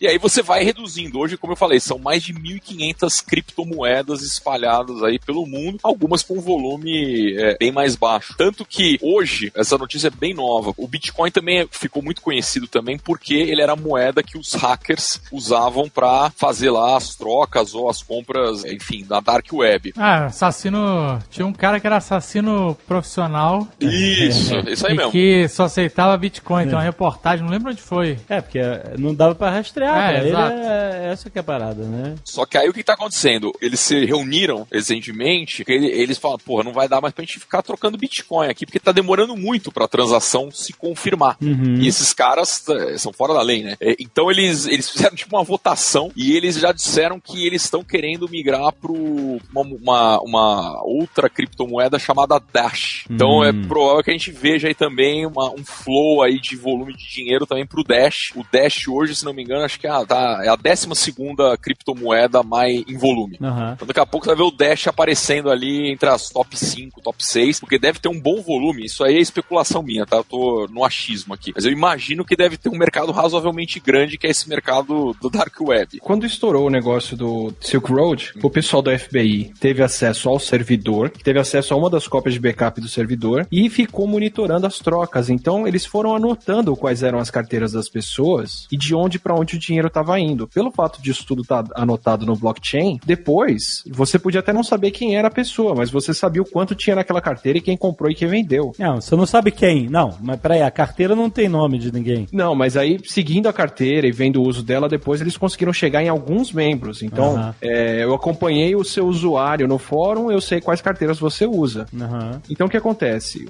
Muita gente achava que o Bitcoin era anônimo, e na verdade ele não é anônimo. Você traçando de onde para onde o crédito crédito foi, você consegue saber quem tá comprando de quem. Você pode até não saber quem é a pessoa ali por trás, mas eu consigo pegar o número de uma carteira e saber quais foram as transações que aconteceram pra ela. Ah, você, qualquer, qualquer pessoa consegue. Esse, É público. essa informação tá no blockchain do Bitcoin, é isso? Exato, Isso. exato. Então, assim, a- o, o que é anônimo é quem é o dono da carteira. Sim. Mas de Isso. qual carteira pra qual carteira foi, você sabe. Você sabe todo o histórico. todo o histórico. Então, muita gente se deu mal quando caiu o Silk Road, porque eles sabiam quais eram as carteiras usadas dentro do Silk Road, bem ou mal. Pelo menos uma parte delas. Aí surgiram outras moedas que falaram, não, então a, a Monero, por exemplo, ela fala, olha, toda transação a gente mistura e aleatoriamente joga tudo num pool, e desse pool a gente distribui pra carteira pra onde a coisa vai. Então você não consegue saber quem mandou pra quem. Aham. Tem outras moedas que hoje em dia são mais propícias a, a- a esse tipo de transação, porque foram pensadas pra isso até. Me explica assim, e, e para todos os leigos ainda, o que é digitalmente uma carteira de Bitcoin ou de qualquer criptomoeda? O que, que ela é? É um arquivo que está no seu computador? É um código de segurança, né? Onde você tem lá um, um número e ali é a tua carteira. Então ali você vai colocando dentro dessa- desse código as suas bitcoins que vão ficando atreladas àquele código. Então o código não é teu nome, no caso, né? Por isso que tem É, é o da- endereço. Sim, mas isso é um arquivo? É, Você pode botar num pendrive isso? Ou não? Isso está sempre online? Tem dois códigos. Tem o código que é o seu usuário e tem o código que é a sua senha ou a sua assinatura. Certo. A sua carteira é só esse código do seu usuário. É como, por exemplo, Alexandre.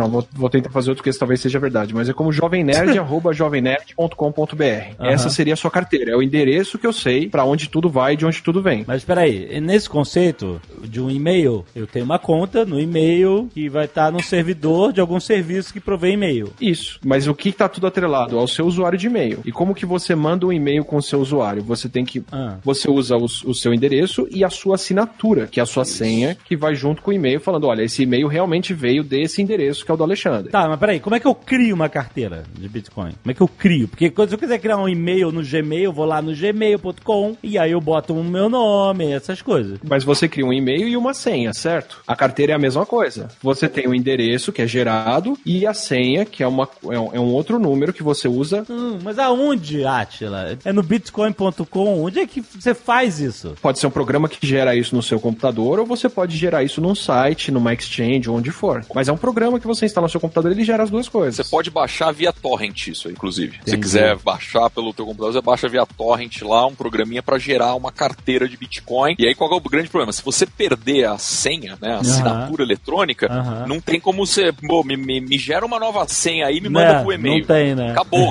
acabou. É, é, não É, tem cada endereço só tem uma assinatura válida e aquela e acabou. Não tem como. E se alguém souber o seu, a sua assinatura e o seu senha, você pode ser roubado, é isso? É, Se alguém- pode, mas ele, normalmente o que, eles fazem? Eles invadem o teu computador e pegam a- o, o teu programa, que é a tua carteira, e, e- e, de repente quando você vai ver já sumiu. Ah, mas aí não sabe nem a senha, é isso? Não, ele, ele- normalmente ele tem a senha ali. Quando é a hora que ele invade, ele já conseguiu pegar o, vamos dizer assim, o login e senha da tua carteira. É isso que eu quero saber. Como é que o cara consegue roubar Bitcoin? O que, que você pode fazer para se sentir seguro? Você pode ir lá, você gerou a sua carteira e a sua senha, você anota essa senha num papel e apaga esse arquivo do seu computador. Então agora só- sua senha só está registrada num papel. Quando você for fazer uma transação, você olha pro papel e usa aquele número para fazer a transação. Uhum, Se você fizer isso, não tem como alguém invadir o seu computador e roubar o seu dinheiro. uhum. Só que geralmente as pessoas estão fazendo mais transações do que uma vez por ano que você vai lá olhar no papel. Sim, aí o Então, cara... pra facilitar, você mantém as duas coisas juntas, o arquivo de senha e o arquivo de, da sua carteira. Ou você mantém o dinheiro numa exchange, numa casa de câmbio, em algum lugar onde essa troca vai ser mais fácil, justamente por causa da liquidez. Teoricamente você teria mais segurança, porque você vai ter uma senha com uma empresa que vai estar lá administrando, etc. É isso, né? Exato. O primeiro grande acontecimento com Bitcoin de escândalo, de, de problema, foi justamente isso. O blockchain não tem como você fraudar. Pelo menos ninguém conseguiu fraudar até hoje. Não te- ninguém conseguiu simular uma carteira e uma senha e fazer uma transação que não existe. Mas que o Mt. Gox, que era a primeira casa de câmbio, que era a primeira exchange, foi programado por alguém no Japão, um cara que estava no Japão, que estava usando aquilo para Magic. Ele não tinha infraestrutura para sustentar tanta gente, para sustentar tanta troca. Uhum. Alguém conseguiu entrar no sistema e acompanhar as carteiras e as senhas de quem estava lá dentro, porque as pessoas preferiam deixar o dinheiro lá do que guardado para poder fazer a troca constante. E aí começaram a roubar o dinheiro do servidor. Mas aí quando você entrava na tua carteira lá, não tinha nada. Ou o site dizia que você tinha, mas na hora que você vai na carteira de verdade, o dinheiro não tá lá. Na verdade, foi o que aconteceu em 2014, quando foram ver, a maior parte das carteiras carteiras que o site estava gerando e usando para manusear as contas, não tinha nada dentro. Caraca. E aí foi o primeiro grande crash do Bitcoin, que estava valendo 100 dólares na época, chegou até um pouco mais, e o valor dele foi pro chão porque a maior exchange do mundo, que continha tudo isso, tinha sido construída em cima de palito de sorvete e cola tenaz, e desmanchou quando a galera invadiu aquilo porque a moeda começou a valer bastante. Aham. E aí depois se descobriu que inclusive não tinha sido muito bem invadida, que o, o cara que tocava o negócio estava com um monte desses bitcoins tocado em outras carteiras que começaram a reaver o dinheiro em 2015, 2016, acompanhando justamente de onde para onde o dinheiro foi. Ah, esse meu amigo que eu falei que teve um preju aí de Bitcoin, não foi um preju de Bitcoin, né? Foi um roubo mesmo, né? Olha a mensagem que ele me mandou. Uma corretora acabou de sumir com meu dinheiro em criptomoeda. Eu perguntei, mas foi só a tua grana ou foi a corretora inteira? Né? Aí ele falou, 170 milhões de dólares sumiram. Pois é. Eu perguntei, Caraca. foi só a grana ou a corretora inteira? Porra! Aí ele falou, corretora inteira. O cara fez um. Ele usou o termo exit scam. Ele deu uma desculpinha esfarrapada e sumiu com a grana. O cara da corretora. Na- A corretora em si, não o cara, a corretora, a empresa. Em 2014, quando eu tava nos Estados Unidos, um dos caras que trabalhava comigo lá veio me contar que ele descobriu no computador dele cinco bitcoins. Caraca! Ele chegou pra mim e falou: Cara, quando o Bitcoin tava começando, um amigo me deu um link pra um site que gerava Bitcoin pra incentivar a gente a usar. Ah. Eu fiz uma carteira, guardei minhas cinco bitcoins lá e eu acabei de achar minha senha. Falei, Não. sério, quanto você tem? Ele, cara, cinco bitcoins. Você acredita que isso vale quase 700 dólares? eu vou vender. eu vou vender.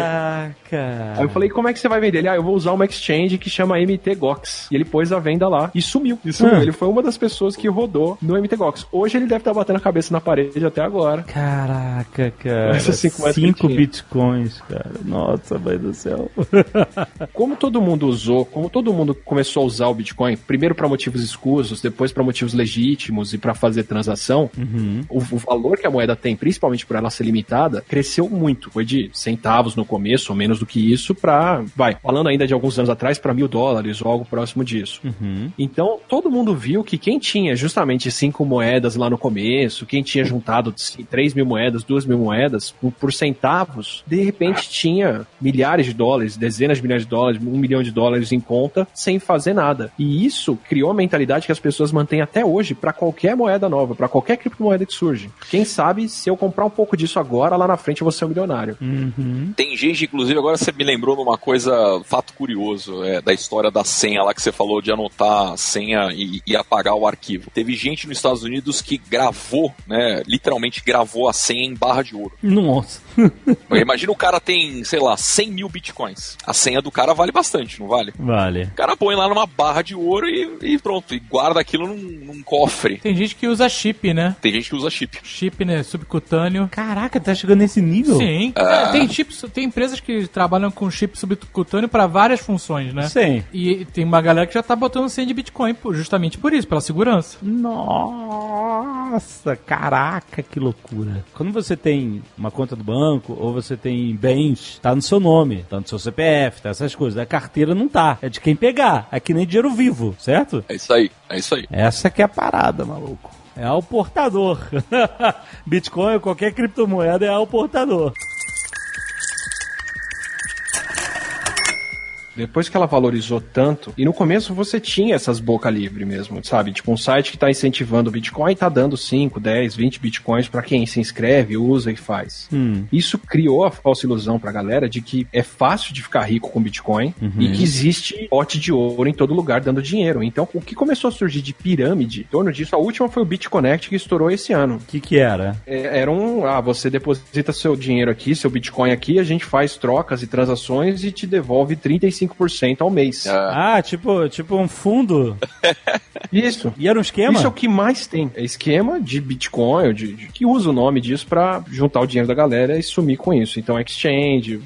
Exchange é direto, direto. Lá fora, principalmente. Ah, exchange não regulada na Tailândia. Então, você não vai ter que pagar imposto, você não vai ter que Uhum. fazer nada. E aí ela funciona legitimamente por um ano. Uhum. some com o negócio. Então, assim, se é exchange no Brasil, você tem que pagar imposto, tem que fazer um monte de coisa, e ela é super travada, isso te dificulta. Por outro lado, a, a mais solta de todas, ninguém garante que ela pode estar de pé amanhã. Entendi. É a tal coisa, né? Você não pode ser ganancioso no mercado de Bitcoin.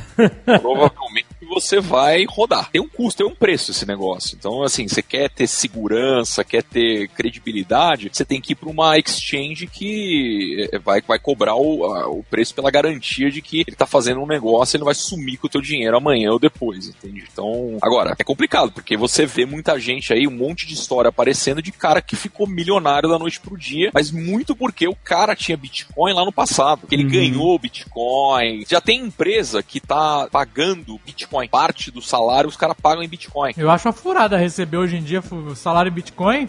Pois é. Você ganha 10 mil hoje, 2 mil É, amanhã. exato.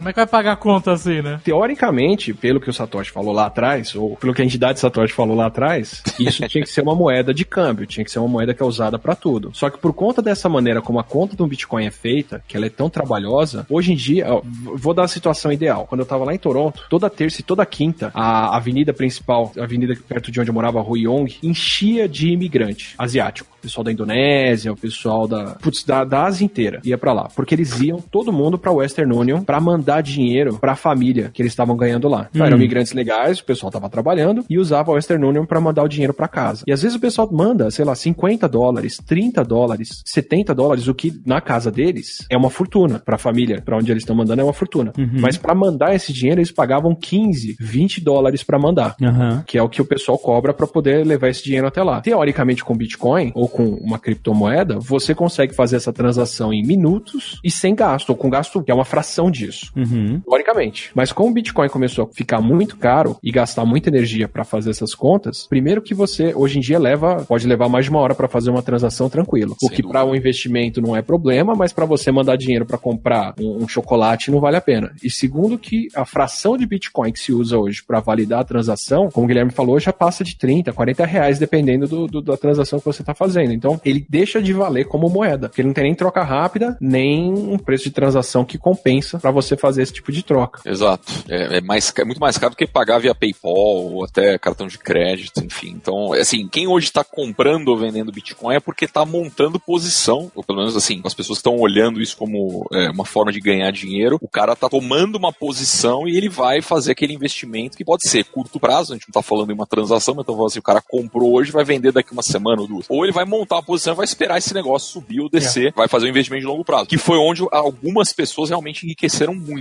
Mas aí entrou, um- começou um frenesi agora. O Atila conhece aí uma, uma pessoa que falou: Ah, vi seu vídeo sobre Bitcoin, adorei, vendi meu carro, comprei tudo em Bitcoin. Não, viu, viu meu vídeo? Não.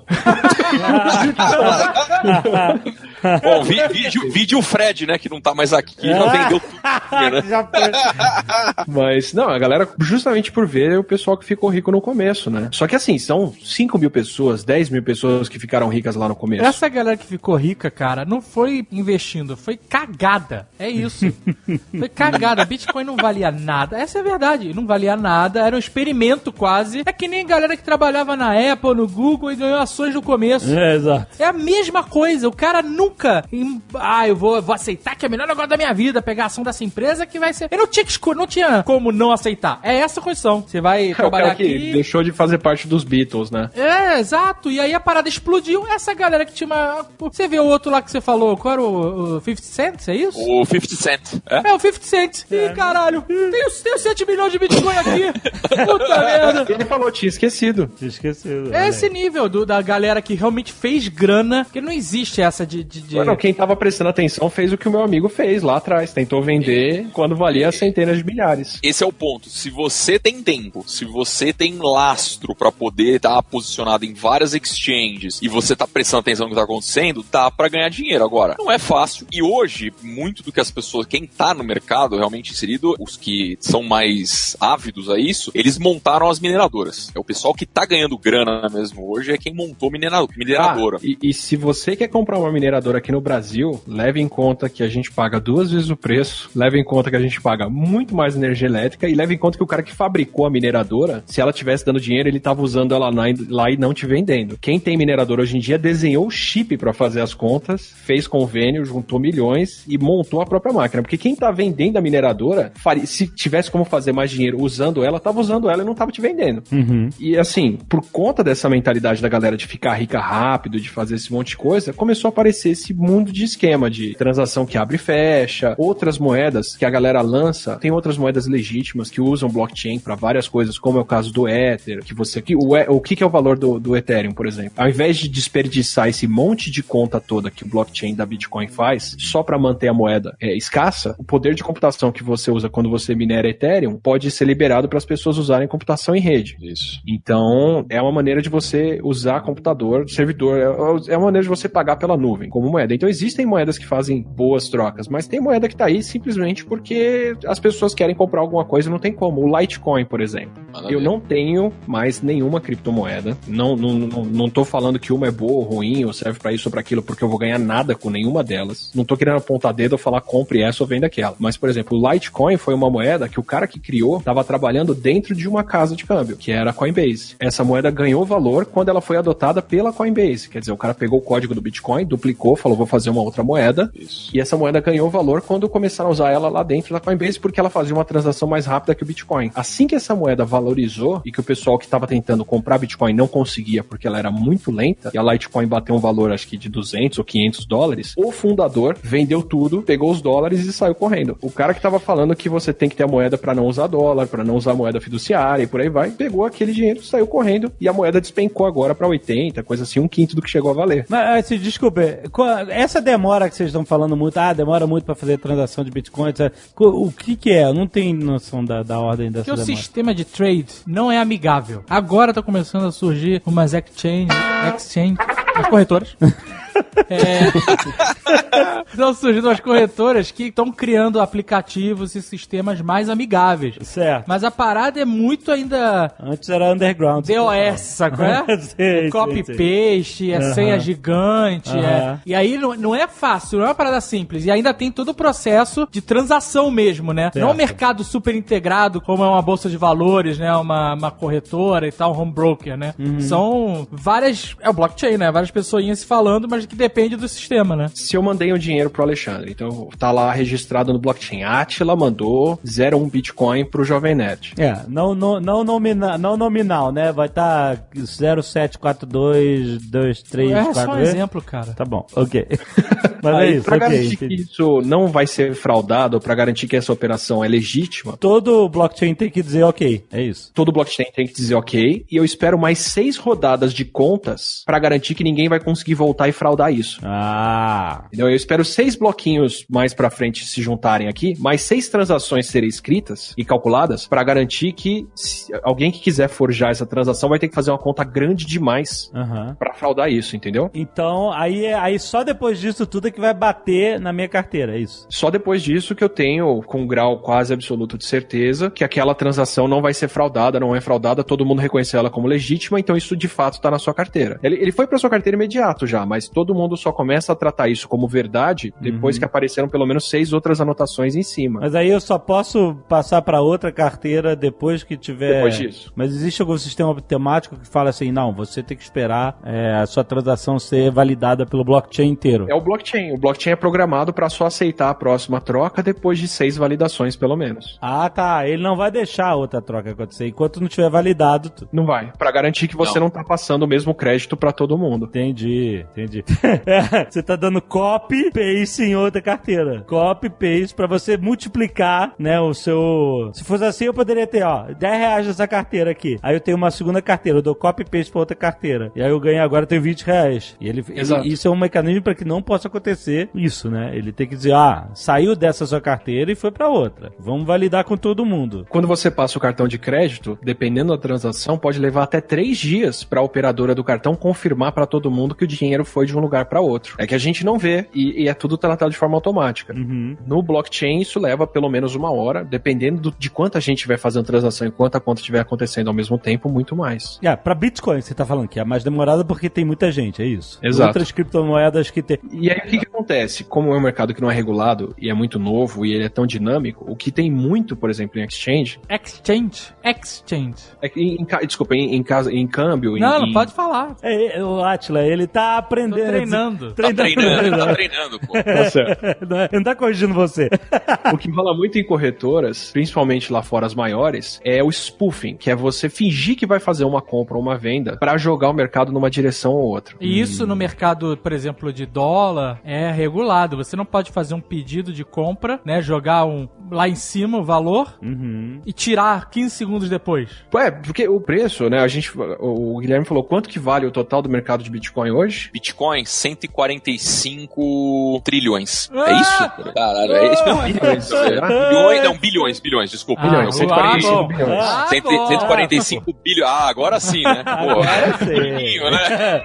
É troco. Por que, que ele vale isso? Porque ele tem, sei lá, quantos milhões de moedas criadas até hoje e as pessoas estão comprando e vendendo cada moeda por um valor. É, tem 16 quase 17 milhões de moedas circulantes. Caraca. Quase 17 milhões de moedas circulantes. O que, que pode acontecer? Porque qualquer um pode criar uma moeda. A gente pode criar uma moeda Nerdcoin. Podemos, Nerdcoin. Pode. Ah, então você- vamos fazer A gente- então, assim, eu tenho 16, 17 milhões de bitcoins criadas até hoje, que podem ser trocadas. Se eu chego pro Dave e falo, Dave, eu quero te vender meus bitcoins, eu tô me desfazendo deles, eu quero vender eles pra você por mil dólares, ao invés de 7, 8, 10, 15 mil, não sei quanto tá valendo quando você ouvir isso. Porque eu tô assustado, eu tô achando que essa moeda não vale mais nada. Aí o Dave vai lá e compra. Aí o Guilherme viu que eu vendi essa moeda por mil dólares e fala, cara, será que a minha moeda não vale nada? Aí Ele vende vendeu também. por mil dólares. Eu vou vender por menos. Eu quero me livrar dela. Eu vou vender por 800. Aí o, o Jovem Nerd vai lá e compra por 800. De repente, pelas últimas duas ou três transações, a gente aceitou que essa moeda tá valendo quase 10 vezes menos do que ela vale hoje. Então, do nada, esse market cap pode valer, ao invés de 140 bilhões, 14 bilhões. É isso aí. E as pessoas acreditam que ela vale isso. E no spoofing, o que, que o pessoal faz? Gente que tem muita moeda, gente que tem lá um milhão de bitcoins, 500 mil bitcoins, ou que tem alguns milhões investidos dentro da casa de câmbio, vai lá e não, e como o mercado não é regulado, e eu não tenho que honrar essa intenção de venda ou a intenção de compra, e vai lá e fala: olha, eu tenho aqui um milhão de bitcoins, eu acho que eu vou vender isso por. tá valendo 7 mil, eu acho que eu vou vender por 6 mil. E põe uma ordem de venda por 6 mil. E antes dessa ordem começar a ser executada, a pessoa tira a ordem de venda, mas o mercado inteiro já desceu. Todo mundo aceitou aquele preço como válido e tá vendendo a 6 mil. Aí essa mesma pessoa que ofereceu tira e compra de todo mundo. Aí o Bitcoin sobe. Uhum. Aí o cara pega o dinheiro que ele fez e fala: Olha, eu acho que não é 6 mil, não. Eu acho que eu vou comprar por 10 mil. Eu quero comprar por 10 mil. Quem me vende? Mais do que o mercado, é isso. mais do que o mercado tá valendo. Aí Aham. todo mundo, não, não, por 10 mil eu vendo. Claro, todo mundo vende. Aí o Bitcoin, pum, vai lá pra cima. Aí o cara pega todos os Bitcoins que ele comprou e põe à venda por 10 mil. E faz isso o dia todo. Fala que vai comprar por um preço, faz subir, põe o dele à venda. Fala que vai vender por um preço, faz descer, compra o de todo mundo. Ah, mas ele não compra. Ele fala que, vai- que quer comprar, mas não, com, mas, mas não compra, é, é, isso? por isso que é o spoofing, é você, você vai dando ordens de compra e venda que você não vai executar, não vai honrar, Uhum. mas que vão fazer o mercado subir ou descer de uma maneira que é favorável pra você comprar e vender aquilo. E hoje em dia, isso é... Isso, como não- Praxe. É praxe. É. em praxe. todas as moedas. Então é por isso que tem essa vo- volatilidade tão grande assim. Também. Porque a gente... Qual foi o recorde da Bitcoin? Foi 20 mil dólares uma Bitcoin? Foi 19 É, mil e poucos 19 dólares. Mil. quase, é, 19 mil. Quando ele abriu no mercado futuro, era isso. Foi, ó,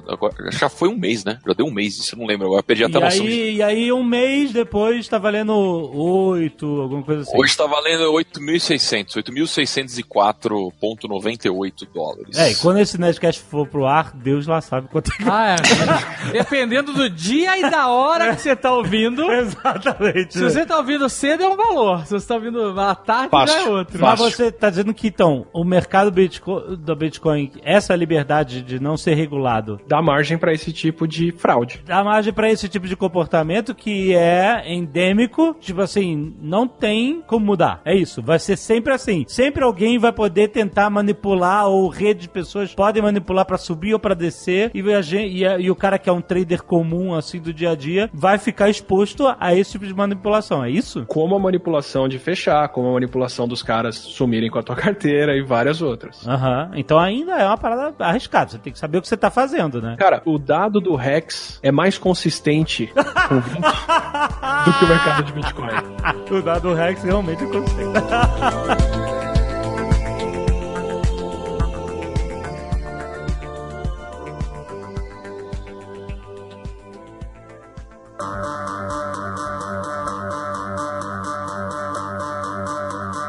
O Atila outro dia tava falando sobre algo que gerava um pouco mais de segurança ao trade de criptomoedas, que é um mercado futuro, é isso, com garantia de um preço fixo. São os ICOs ou Initial Coin Offering. Aham. É oferta de moeda inicial, é isso? Exato, exato. Como você abre uma empresa e faz um IPO dela para oferecer ações públicas. Certo, ok. Só que com criptomoedas. Ainda dentro desse tipo de aplicativo do blockchain, que são as moedas, surgiram mais de mil moedas. E o pessoal começou a dar um monte de uso criativo para elas. Então, você compra a minha moeda e o dinheiro vai para computação científica. É o caso do Strata Stella, que faz computação com isso. Você compra essa moeda e isso vai para computação na nuvem, que é o caso do Ether, e por aí vai. E uma das aplicações que começou a acontecer agora é o pessoal que pega um blockchain que já está bem estabelecido, que já é conhecido, é seguro, tem um bom lastro técnico, e muda o nome daquela moeda e emite um número fechado certo de moedas para fazer alguma coisa. Então, vou fazer um concorrente de uma certa hamburgueria de Santos chamada Seven Kings. Vou fazer uma hamburgueria vegetariana, que é a Seven Queens. Plebeus. Ah. Plebeus, plebeus. Eu vou abrir o plebeus. É hambúrguer de batata, só tem batata no hambúrguer. E aí o que, que eu falo? Bom, eu calculo que eu vou vender o hambúrguer a 30 reais. Ah. Essa batata tá cara. Pra levantar a grana, eu vou fazer o seguinte: quem puser dinheiro na Plebeus antes, vai pagar 15 reais no hambúrguer. A troca Ah. justa. Vocês estão pondo uma grana aqui me ajudando, compraram a ideia. E quando eu estiver fazendo hambúrguer, pra você, ele vai custar 15 reais. E eu tô calculando que ele vai custar 30 pra todo mundo que não ajudou agora. Aham. Como que eu garanto que só quem. Eu não quero passar, eu não quero vender o hambúrguer a 15 pra todo mundo, eu só quero vender pra quem contribuiu. Certo. Então, como que eu garanto que quem vier depois pegar o hambúrguer é quem realmente contribuiu? Hum. Eu emito a moeda, uma moeda nova. Como é que é a moeda do Plebeus? Uma moeda de um plebeus é um. É um dente que ele perdeu, o plebeu perdeu. Um dente cariado. Merda. Então, eu vou emitir minha moeda, que é o dente, e eu vou emitir, sei lá, eu preciso de 30 mil reais, eu vou emitir 2 mil dentes. Ah. Todo mundo que comprar um dente vai poder depois vir na, na Plebeus e trocar ele por um hambúrguer. Sim. Pra garantir que quem comprou, comprou, quem vendeu, vendeu, eu emito uma moeda, uma criptomoeda, que é o dente, que vai registrar no blockchain todo mundo que comprou. e pra eu não ter que receber esse dinheiro em conta e fazer a burocracia toda de seguir legislação, abrir conta em banco e fazer isso, eu vou receber em Bitcoin. Em Bitcoin ou em dente? Nossa, tem que indexar. Ah, você, inde- você vai indexar em outra criptomoeda, é isso? É. Eu, não- eu não quero ter a burocracia de fazer conta em banco, abrir É isso isso. tudo. Peraí, peraí, peraí, deixa eu ver se eu entendi. Enquanto eu fui ali potencialmente resolver a minha vida ou acabar com ela de vez, vocês decidiram pegar uma criptomoeda que não existe, baseada numa situação hipotética, e indexar numa segunda criptomoeda. É isso mesmo. Que E é aí? tudo que o Satoshi falou que não podia fazer. Ah, Então tá, né? Por que não, né? Vamos lá. Eu fico imaginando o Elon Musk vendo isso tudo e achando graça. Mas calma aí, peraí. Aí você indexa. Aí eu falo assim, ó, eu vou vender os- a minha moeda dente pelo equivalente a 15 reais, mas vocês vão me pagar em Bitcoin. Então você vai trocar Bitcoin por dente e lá na frente você pode trocar esse dente por um bem físico que é o hambúrguer. E aí o que, que eu faço? Eu, eu crio uma nova blockchain, vendo essa moeda, vocês compram, eu com isso eu recebo a grana pra montar a minha empresa, pra montar a hamburgueria e vocês vão receber o hambúrguer lá na frente com essa grana que vocês compraram. Se de repente esse hambúrguer tá saindo a 30 reais e todo mundo quer ele, você pode de repente ao invés de trocar o dente por um hambúrguer, vender ele por 25, 28 reais. Entendeu? Quando você comprou o seu dente pelo hambúrguer, ele valia comprou 15 reais. 15 reais. Que era o preço do hambúrguer. Isso. Aí você pode ir lá E aí, nesse meio tempo, entre a compra do dente e o lançamento da hamburgueria, Ah. o mercado tá tão oriçado pra comer o hambúrguer do plebeu, hambúrguer de batata, Pode vender um outro cara que tá lá na porta aí, ó. É. o 22, aí você vai, vai pagar 2 reais a menos do hambúrguer. Em vez de pagar 30, Pô, vai você pagar não come 28. hambúrguer, você vai pra, pra casa. Não, mas o cara que tá lá, O cara que tá lá vai pagar 28. em vez de. Aí ele, que ele comprou o dente de você. Exato. E aí você ganhou 13. Isso. Você ganhou 13. Se você quiser, eu ainda posso ajudar vocês mais ainda. Eu falo, olha, no dia de estreia, ou no primeiro mês, o hambúrguer vai custar 45, 50 reais. Ou vai ser exclusivo pra quem vier com o dente. Ah, tá. Aí fica. Aí valoriza mais ainda. É. Caraca, Zagal! Azagal! Olha só! A gente pode fazer isso tudo com papel de rifa, não precisa fazer a cripto. É, exato. Pior que pode. É, era rifa, era, era isso com a diferença que assim, você comprou em Bitcoin, então. Olha, eu tenho um exemplo prático. Ah. Já aconteceu isso comigo. o quê? Quando. Ah, não, lá vai essa É história. a história, a história que eu já contei. É, quando eu era do Grêmio do meu colégio, a gente fez uma festa. A festa do Grêmio. Pra, pro colégio inteiro. E a festa, eu não sei explicar porquê, Bombou. bombou. e várias pessoas de outros colégios queriam ir na festa. E o ingresso era seis reais. Seis. Era seis reais. O pessoal Seis. comprou no colégio, era seis reais. O pessoal comprou lá com a gente, no- na, na- na hora do recreio, na fila da cantina. Certo. Só que muita gente queria ir e aí o interesse pela festa foi crescendo absurdamente. No dia da festa, eu vendi ingresso. A gente parou de vender os ingressos é, quando o interesse começou a subir. É. Só pra, pra, pra inflacionar o mercado do ingresso. No dia da festa, eu vendi ingresso na porta por 60 reais. Caraca! Quer dizer, na- naquele dia não teve garçom parado no empório, né? Não, nem puta triste. Caraca, então é isso, é exatamente isso. É, exatamente isso. Exatamente isso. E nesse dia, já eu vou fazer meu troféu aqui de ouro, meu troféu de merda, a gente, além disso, encheu a casa, porque a casa que a gente fez a festa Ah. lotou. Lotou, é, Chegou cara. um momento que acabaram os ingressos, a gente botou os amigos pra dentro né, na, na, na maciota. E aí, as pessoas que foram pra lá e não conseguiram comprar ingresso, e lotaram uma outra casa que tinha no mesmo local. Ah, olha aí. Foi um pandemônio, cara. Mas aí não tinha nada a ver com você, o cara que se não, eu só bem. tô me vangloriando. Quer dizer, você é o cara, então, que começou com a rifa lá do, É. do negócio. E o- a entidade Satoshi vendo isso, em algum momento olhou e falou: Porra, vou me dar bem Tá aí uma ideia, né? Tá aí Eu uma fui, ideia. senhor K, eu fui o Ricardo Amaral por uma noite. Olha só, hein? Ai, meu Deus. Mas bom. Só que nesse caso, nesse exemplo, ainda tem o bem físico, certo? Você pegou o dente, você pode ir lá no fim trocar por um hambúrguer. Se você pagou caro ou barato por esse hambúrguer, o mercado vai dizer, mas ele é trocável por um produto. Tem muita gente fazendo isso com a ideia de uma empresa. Vendendo é o lucro dela. Nossa. Eu, eu, eu sei lá, eu tenho um conceito assim. Eu, eu tenho certa dificuldade em aceitar o conceito padrão de caro. O meu conceito padrão de caro talvez não seja o correto, não seja o, o economicamente viável, entendeu? Ah, ah, Qual é o conceito padrão de cara? Eu, eu vou dar o meu conceito de cara e você, por favor, Guilherme, me diz o seu conceito, que provavelmente é o certo. Eu que sou doente. Então, Ah, o meu conceito de cara é aquilo que você comprou e não atendeu a sua expectativa. Não importa o valor. ah, Fred divagando. ah, Puta que pariu, tomou todo mundo! Eu vou, ter, eu vou ter que concordar com o Fred, viu, nessa vez. Toma! Aqui! Vocês ficam me sacaneando, porra! Então, o rolo de papel higiênico a 50 reais é caro? Depende. Depende. Depende, depende da perspectiva que você tá, né? No momento que você tá. Capa de chuva 100 reais no estádio da Copa é caro? Depende. Exatamente. O, o meu conceito de caro não é atrelado ao, a- a- a- o valor. ao vil metal, entendeu?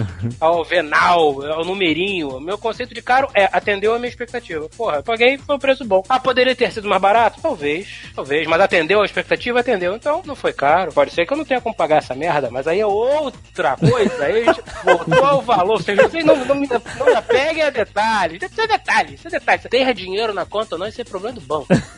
É outra coisa. Aí o que a galera começou a fazer com esses ICOs? Inventar empresa. Inventa a empresa, inventa uma ideia, fala que você vai lucrar um milhão no fim do ano e você imprime um milhão de moedas e vende cada uma a um dólar e deixa as pessoas comprarem, porque quem compra de primeira não tá nem na esperança de pegar esse milhão lá no final. Tá na esperança de alguém vir comprar esse que ele pagou um por cinco. Sim, mas aí isso não é uma- uma- um mercado de ações não regulamentado? Dizendo uma disfarçado? E que você não tem como reaver o seu dinheiro, nem como bater na porta de alguém, ou nem como bater na justiça pra falar que foi uma fraude. Olha só, isso é fantástico, hein? Isso é Foi, fantástico, hein? foi indo que a China bloqueou recentemente. Não foi venda e compra de Bitcoin. Foi oferta de moeda, porque a galera tava criando empresa do nada e fazendo isso. E aí a, a moeda, a, a ação da empresa é a criptomoeda que ele criou, é isso? né? Mas e de repente, você- mas de repente a empresa não existe, de repente a ideia não deu certo, de repente aquele negócio não virou nada. Mas isso só foi regulamentado na China? Porque o, o que você tá falando aí, que eu tô olhando pra trás, basicamente é o boom da, do, do .com. Mas é exatamente isso. E é exatamente isso que tá acontecendo nesse instante. De novo! De novo. De novo. Só com outro nome. O que significa que nós estamos vendo pela segunda vez a mesma onda. Nós temos que nos preparar para daqui a uns 20 e poucos anos, ou talvez menos, chegar à terceira onda e aí sim emburacar mais um iate de 56 pés. 10, pô. Quanto 9, né? É, eu quero, eu quero estacionar no meu iate dentro do meu avião. Não tá entendendo? Porque, assim, se em 2000 o, a moeda da, da bolha.com era ação de empresas e outras coisas, e o dólar, hoje, a ação das empresas são as moedas criadas e o Bitcoin é a moeda que você usa para poder comprar isso. Daí, em parte, o ganho de valor que ele teve recente. Agora, eu tenho uma observação a fazer aqui que é a seguinte: tem governo em todos os países, ou quase todos os países que a gente conhece, e eles não estão ainda metendo a mão nesse esquema. Ainda. Será que, mas será que não é por isso que alguns países estão regulamentando? No sentido de, olha, isso daí tá muito a caceta. O dinheiro vai, o dinheiro vem e eu não tô recebendo nada. Exato, exatamente. O governo né? Vamos moralizar, vamos tornar essas operações seguras. Eu que estou aqui preocupadaço com meus cidadãos, com os meus conterrâneos pagadores de impostos, eu vou tornar isso seguro para vocês. É claro que por uma pequena parcela aqui, talvez o seu imposto de renda, talvez o seu medalha, mas é pelo bem maior. Mas é isso que o Guilherme falou que a Suíça tá fazendo e que tá fazendo uma fortuna com isso. A Suíça, amigo. A Suíça, agora- quando a primeira nota, quando o, o primeiro sentido de dinheiro foi inventado, tinha um suíço lá falando, tá bom, mas você deixa 10% aqui pra mim, porque, porra, tive a ideia. Não. A gente está mostrando todo o lado e toda a problemática né, da criptomoeda, mas a gente também tem que não pode esquecer do outro lado que é a tecnologia por trás do blockchain, que isso agrega muito valor para uma série de, de mercados e empresas. Então esse é, o, esse é o lado bom, né? A gente aqui aca- acabou mostrando um pouco, talvez um lado não tão bom da coisa, mas a tecnologia é fantástica. Tem um livro que chama Blockchain Revolution, é, foi escrito pelo excelente. Alex e o Don Tapscott. Eles falam que o que a internet fez de informação nos últimos 10 anos, o blockchain ele vai fazer, vai ter um impacto maior do que a internet teve, só que num curto, num espaço de tempo menor ainda. Mas isso é muito mais abrangente do que só criptomoedas, né? O- Esse É, impacto sim. do blockchain. O blockchain ele é uma aplicação de uma transação financeira, mas você pode ter aplicação para qualquer tipo de mercado que tenha ativo e que tenha um tipo de atrito, um tipo de troca, né? Vamos colocar dessa forma. Se tem troca de ativo, pronto, você já tem uma aplicabilidade para blockchain. Outro exemplo, eu acabei citando o exemplo da carne fraca, né, do porco, mas recentemente outro caso grande que a IBM fechou uma parceria com a Maersk para fazer toda a rastreabilidade de carga no mundo. Olha o impacto do negócio. Então, se isso for para frente, você muda toda a forma como você vai, você mudar o e-commerce do planeta. É, e aí você tem um registro indelével do que aconteceu pelos próximos anos, né? Exato, exato. Além do Fred ficar milionário e comprar a porra do iate dele, que ele falou 100 vezes aqui no Deus negócio, Deus quiser. você vai ter um quiser. puta benefício. Se Deus quiser. Se acabar com cartório, pra mim já valeu. Ah, Tamo junto. exato. Olha, se eu Rodrigo. comprar o iate pra mim, já valeu. Mas é, da bolha.com saiu a Amazon, saiu a Apple, saiu uma série de outras empresas que pegaram aquela tecnologia, mudou várias empresas que já vinham de antes da bolha, né? E várias empresas saudáveis continuaram depois e a web continua aí e a gente continua usando, né? Do mesmo jeito, o blockchain tem maus usos, mas disso tem uma tecnologia revolucionária que vai ficar aí e vai ajudar muito, né? Qualquer nova tecnologia pode ser bem ou mal usada por um período depois. O mau uso cai em desuso. O que realmente vale a pena permanece. Até a próxima nova tecnologia. É assim, desde que o mundo é mundo, cara. Filosofou. Olha aí. Gra- graças a Deus. Se não fosse assim, a gente tava fudido. o pior é que eu falo essas coisas e vocês acham que eu tô falando sacanagem. Daqui a 10 anos a gente conversa. tá bom. O Fred ele não tem moral, o Sr. K não tem moral mais nenhuma, porque a última vez que ele falou isso, ele disse que se a Petrobras chegasse a não sei quanto, ele vendia tudo, É. comprava tudo de ação da Petrobras e ia morar debaixo da ponte. Sabe qual foi o problema? Não. Quando a Petrobras chegou a 17 reais, eu já tinha torrado tudo, não tinha mais o que vender. Ah, mas você tinha carro ainda! E você tava no apartamento. E quando bateu a 8 que eu pensei, porra, talvez eu devesse comprar. Aí eu fechei o olho. Fechei o olho, dei uma dormida, virei pro lado, acordei, azia, olhei 20 reais. Falei, ai, caralho. Como, porra? Como? É, isso é um dia do Bitcoin. É, é de uma manhã pro horário do almoço, assim. É isso aí. Pois é, é, é- é demais pra mim. Eu não tenho, eu não tenho controle Mas é- emocional, nem estabilidade emocional pra isso. Eu não, não dá. Mas essa flutuação atual tem um outro motivo que é bem mais sinistro. Ó, ó, aí, tá vendo? Mais perigoso ainda, não consigo. Denúncia, Atila essas denúncia. É, Não, vai- vai- ó, olha, olha o que tá acontecendo. Caiu o, MT Gox, fechou. que Foda, né? foram Invadidos, Foi roubaram foda. todo o dinheiro que tinha lá dentro, uma galera perdeu uma grana, hoje valia bilhões. MTGOX era o, era o negócio de Magic the Gathering, né? Isso. E aí começaram a aparecer as corretoras, de fato, bem feitas, bem programadas, voltadas justamente para compra e venda de moeda, baseadas em corretoras de ações e não no- numa troca de carta de Magic. E a maior de todas, atualmente, é a Bitfinex, que fica, se eu não me engano, em Hong Kong. Olha, É isso aí, diria? é a Bitfinex, isso mesmo. E que há um tempo atrás passou pelo mesmo tipo de problema. Invadiram a Bitfinex e levaram 130 milhões. Segundo os donos, né? Você nunca sabe se de fato invadiram e levaram ou se alguém saiu correndo de lá de dentro com aquilo. diria? 130 milhões ou bilhões? Milhões, milhões. É, dá, dá pra fazer a graça, vai. E os caras tomaram esse prejuízo e falaram: olha, a gente não tem como repagar pra todo mundo essa grana que foi levada daqui de dentro. Então a gente vai fazer assim: um terço do que todo mundo tem aqui dentro, a gente vai transformar numa dívida. Essa dívida vai valer ações da nossa empresa e se você devolver pra gente, a gente te paga. Lembra que o Satoshi falou que o problema da moeda, do dólar, é que o governo contrai dívida e ele imprime o quanto ele quiser do dinheiro? Ah. Aí o Bitfinex foi lá e falou: olha, ao contrário do dólar, a gente vai criar uma dívida e vai emitir um valor e a gente compra de volta essa dívida se vocês acreditarem nesse dinheiro que a gente está imprimindo. E deu certo. A galera aceitou a ação e na compra e na venda teve gente que comprou as ações de- dos outros e a dívida se resolveu. Aí eles viram que a ideia funcionou e criaram uma moeda chamada Tether. E qual que é o propósito do Tether? O te- Tether é coleira. O propósito do Tether é que ele tá amarrado, tá colerado ao valor do dólar. Então quem criou essa moeda Tether, que hoje em dia a gente sabe que é a mesma galera do Bitfinex, no começo isso não estava claro, virou e falou: olha, a gente tem o dinheiro em conta, em dólares, e para cada Tether que a gente emitir, a gente compra ele de volta por um dólar. Então, se você tá maluco porque o valor do Bitcoin sobe, desce, flutua todo dia e você não pode comprar e vender, a, a Valve, que foi uma das primeiras, um dos primeiros comércios a usar o Bitcoin para compra e venda, parou de usar por causa da flutuação, porque fica um negócio insano você comprar e vender um negócio que se amanhã ele vale o dobro e ninguém quer comprar ou vender. Então, ao invés de ficar essa loucura toda, a gente emite um Tether e ele vale um dólar quando você vier vender ele de volta pra gente. Independente de quanto dólar estiver valendo no resto do mundo. Independente do resto. Que é pode tudo que o Satoshi falou que não podia acontecer. Tudo. Eles falaram, a gente tem essa dívida e a gente emite. No primeiro ano, eles emitiram alguma coisa como 450 milhões de Tethers. E tava tudo bem, a galera começou a usar isso como um dólar. Tudo funcionou muito bem. De lá pra cá, de 2016 pra cá, eles emitiram 2 bilhões de dólares. Já tá batendo 3. Aí o pessoal falou: não, tudo bem, é só auditar a empresa e ver se essa grana tá aí. Tá Aham, tranquilo. é. Beleza, cadê a empresa que faz a auditoria? Não, a gente pulou fora do barco faz tempo já. Quando tava em 450 milhões. Eu não sei o que tem lá hoje. Corta a cena, tá o cara naquele hotel em Hong Kong, aquele altíssimo, que tem uma piscina infinita lá em cima, com uma garrafa de champanhe lá em cima, nu na piscina, gritando: Eu não me arrependo de nada, porra!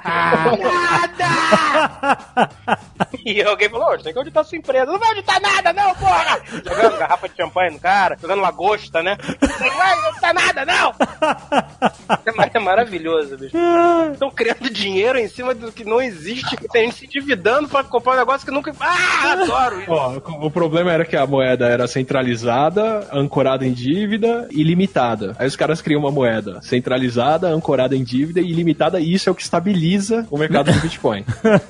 Aí vem um grupo que se juntou pra ver qual era a validade dessa moeda, porque tem dinheiro grande nisso e tem muito uso legítimo também. Os caras se juntaram e publicaram o Tether Report, um report no começo de 2018, janeiro de 2018, em que eles pegam todas as transações usando esse Tether Presta atenção, Jovem Nerd. Ah. e falam, bom, transações legítimas têm uma distribuição aleatória de números, né? Então, compra e venda de qualquer coisa na rua que aconteceu de maneira legítima, se eu for checar o registro do contador e for ver quantos números zero, quantos números um, dois, três tem lá dentro, eu espero uma distribuição de mais número zero, mais número um, menos dois, menos três, menos quatro e por aí vai. Tá, tinham 18 de- atividades corretas e 5 milhões escritas por uma Então. criança do, do maternal, caralho. Ah, tá lindo. Quem que usa esse tipo de teste? O, o- a Receita Federal e qualquer lugar que quer checar se as vendas e as compras são legítimas. Porque se as suas contas terminam todas em zero, mais do que por chance, de algum jeito você tá arredondando isso. E aí eles fizeram esse tipo de teste com as transações feitas em Tether e nada bate. Que beleza. Nada. Aí eles foram ver quando que essas transações acontecem.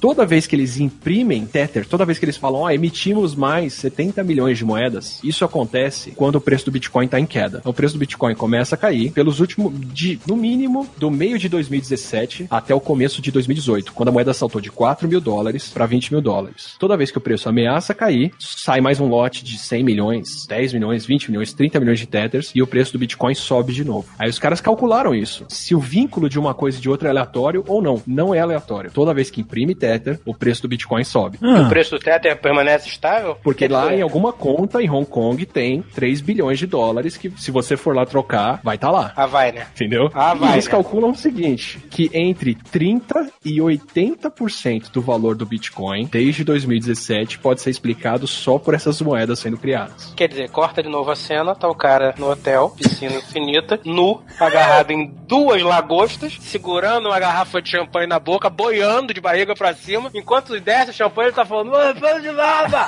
Não arrependo de nada! certamente fez parte da criação do Tether, faz- certamente faz parte do cara que emite, e ele deve ter um cacetão de bitcoins que ele compra quando tá baixo, ele emite, vai mais alto e ele fica ali. Cara, olha, eu queria ser inteligente desse jeito, cara, sem sacanagem. Mas peraí, peraí, me explica direito. Por que, que ele, ah, ele emitiu um monte quando tá caindo Bitcoin e fazer o Bitcoin subir de novo? Emite um monte de moeda, compra as Bitcoins, você comprou elas pelo preço em baixa. Ah, pra ele emite, pra ele vender, é isso? Eu emito 10 milhões de dentes e eu falo, eu vou comprar Bitcoin com esses 10 milhões de dentes. Eu compro o Bitcoin a 5 mil. Quando eu terminar de comprar, ela tá valendo 7. Vendendo esse 7 de volta, fiz essa grana toda da diferença. Entendeu por que, que eu tô falando que agora ele tá agarrado com duas lagostas e já com a garrafa enfiada na boca, quase morrendo afogado de, de ver o que clicou? Porque ele é o cara que regula o valor do Bitcoin. Quando tá baixo, ele compra a porra do Bitcoin e fala: comprei barato, isso pode ficar mais caro. Ele faz abaixar e ele faz subir. Então o mercado Exato. de Bitcoin pode estar mega inflado. Por causa disso. Sim. Por causa dessa manipulação. Aí o pessoal falou: não, não tem isso. Porque quem compra o Tether não é o Bitfinex. O Bitfinex nem negocia Tether. O Tether é comprado principalmente numa outra casa de câmbio que é a segunda maior, que é a Kraken. Aí a galera foi ver de onde vem todas as compras da Kraken. Elas vêm todas da mesma carteira, que é o pessoal do Bitfinex. Cara. Não, mas aí não sabe, né? Eles acham que é.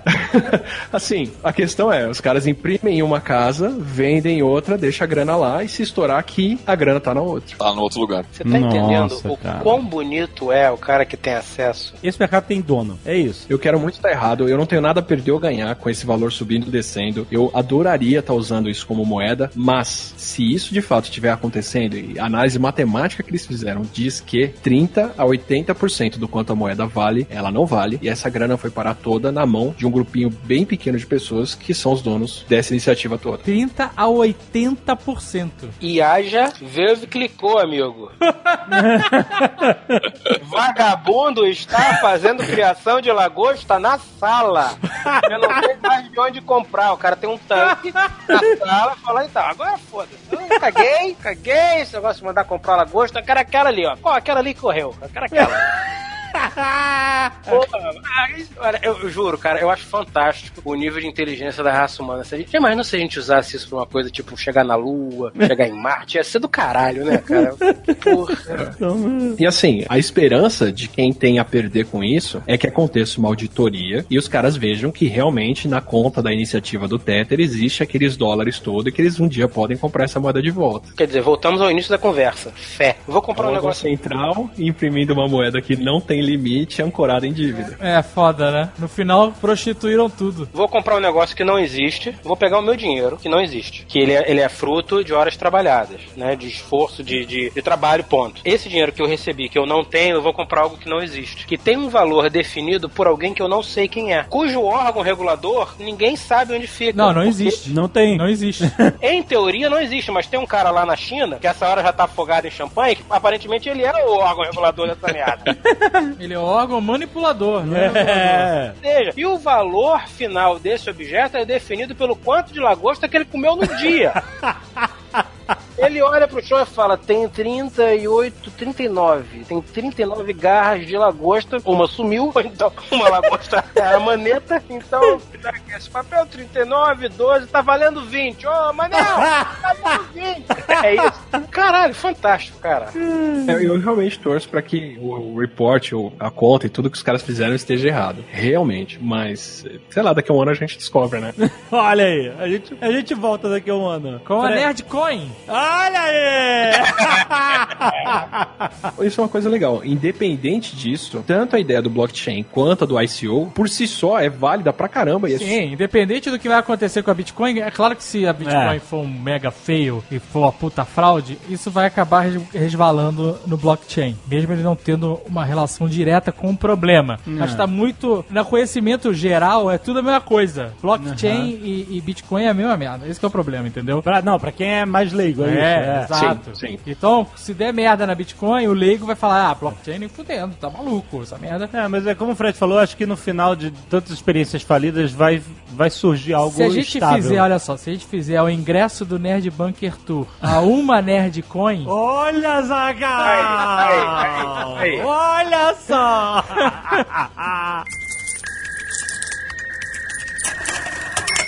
Esse assunto é um assunto que dá pra você ficar dias falando, porque ele tem muito desdobramento, é, né? pois é. E vai surgindo cada dia uma coisa nova. O Atila, ele cobriu uma, uma belíssima parcela aí. Acho que Uhum. foi, foi bem colocado as Icos. As Icos era um negócio importante de falar, porque isso tá muito forte agora, é, nesses últimos meses. Eu abri a tela da Bitfinex aqui e fiquei vendo aqui o, o gráfico do último ano. É a coisa. Nossa, mãe do céu.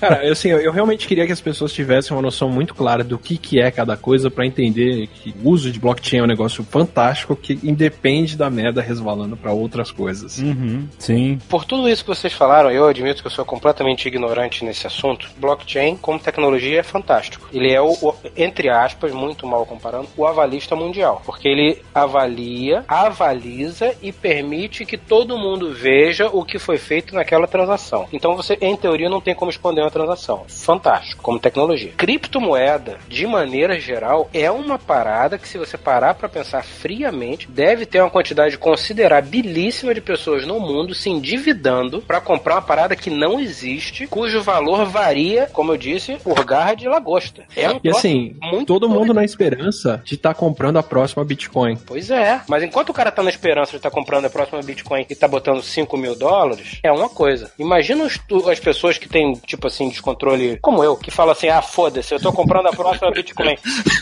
Vou investir aqui, sei lá, sacanagem da parte, um, um, um, senhorzinho, sei lá, de 60 anos que se aposentou e fala: não, agora eu quero ser milionário. Cara, Vou investir o- aqui o dinheiro da minha vida porque essa merda vai subir. E não O sobe. Mt. Gox faliu uma galera na Argentina quando quebrou. Pois é. Porque em muito país, como era a situação da Argentina em 2013, 2012, tinha uma restrição muito forte de câmbio. Na Argentina, na época, se você fosse comprar dólar do governo, o dólar valia, eu vou chutar qualquer valor aqui, tá? Sei lá, o dólar valia 50 pesos. Só que o governo só te vendia 100 dólares. Se você fosse comprar o dólar no mercado negro, ele valia 140 mil pesos. Então, assim, o governo estava artificialmente segurando o quanto o dólar valia, porque ele pagava pouco pelo dólar e não te deixava comprar. O que as pessoas começaram a fazer alucinadamente foi comprar Bitcoin e guardar o Bitcoin, porque o peso podia não valer nada no dia seguinte, a poupança pode ser confiscada, então todo mundo começou a guardar Bitcoin. Quem guardou de fato e tem até hoje, pode ter feito uma grana. Quem deixou no Mt. Gox e estava usando o Mt. Gox como carteira, perdeu tudo. Pois é. é. é isso que a gente conversou no início. O banco tem uma, entre aspas, responsabilidade civil. O banco é uma entidade privada ou não, a qual se submete a leis. Você pode até dizer, ah, mas o banco quebrou e deixou todo mundo na merda. Pode acontecer, não? Já vimos isso algumas vezes. Mas em teoria é uma entidade que, em teoria, existe. Criptomoeda Mas na cabeça de quem viu a poupança sendo confiscada, é a mesma lógica. a moeda é mais estável do que o governo. Exato, porque você tá fora do governo. Concordo. Se a gente não confia no governo, o que eu acho extremamente válido e, e sábio, eh, eu tenho muita dificuldade em conceber alguém que confie na instituição governo, seja onde for no planeta. Se você já não confia no governo, que teoricamente tem como regular e corrigir essas discrepâncias, você vai além e confia na entidade Sato... Qual é o nome dele? Satoshi? Satoshi Nakamoto. Satoshi Nakamoto Incorporated e fala, seu Satoshi, vou comprar aqui. Quanto é que tá valendo a, quanto é que tá valendo a, a garra de lagosta? Quanto é que, é tá valendo? A garra de lagosta aí, segundo o Manolo, tá valendo 18, porra. Me deu três garras de lagosta. Garras- Entendeu? Cara, não tô falando da gente, mas de maneira geral, deve existir um, um grupo considerável de pessoas no planeta botando todo o seu dinheiro, ou pelo menos uma quantidade considerável do seu dinheiro que não poderia ser torrado, numa coisa que não existe. Aqui, ó, eu tô na Wired e porque eu abri uma reportagem de criptomoedas, que era essa que tava linkando o reporte do Tether. Vocês puderem colocar no, no, no link do, do Nerdcast o reporte para A fonte não sou eu. Ao mesmo tempo tem a propaganda aqui do lado. ICO 2.0 da Daiko que vai vender. Nossa. que vai dar um lucro lá na frente. Compre já com Ether. A gente não tinha uma ideia de, de crowdfunding? Sim. Lembra? De um audiodrama e tal? Sim, sim, sim. A gente podia fazer com a Nerdcoin. Olha, Zagal. A pessoa paga uma Nerdcoin Ah. pra ter direito ao prêmio 1, duas, uma Nerdcoin e meia, sei lá. A gente, Ah. Vamos fazer um, sem fração, né? Duas Nerdcoins prêmio, né? E aí vai. Quem tem o sistema pra gerar, gerir, comprar e vender essas moedas, teoricamente vai lançar isso é a 99 Exchange. Porque aqui no Brasil não tem ninguém que gerencia uma moeda dessa. Por coincidência, eles são patrocinadores desse programa.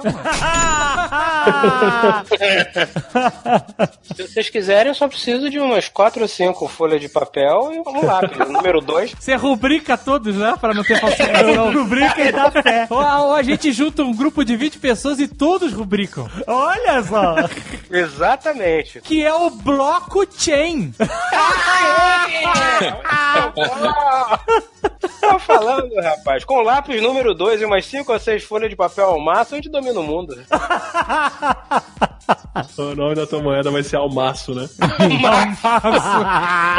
Exatamente. Quanto é que tá valendo o almaço? A gente tem que pegar a folha almaço e cortar no meio. Olha, você tem meio almaço. Aí, rasga, né?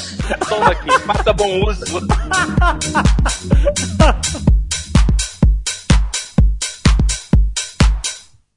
Este Nerdcast foi editado por Radiofobia, podcast e multimídia.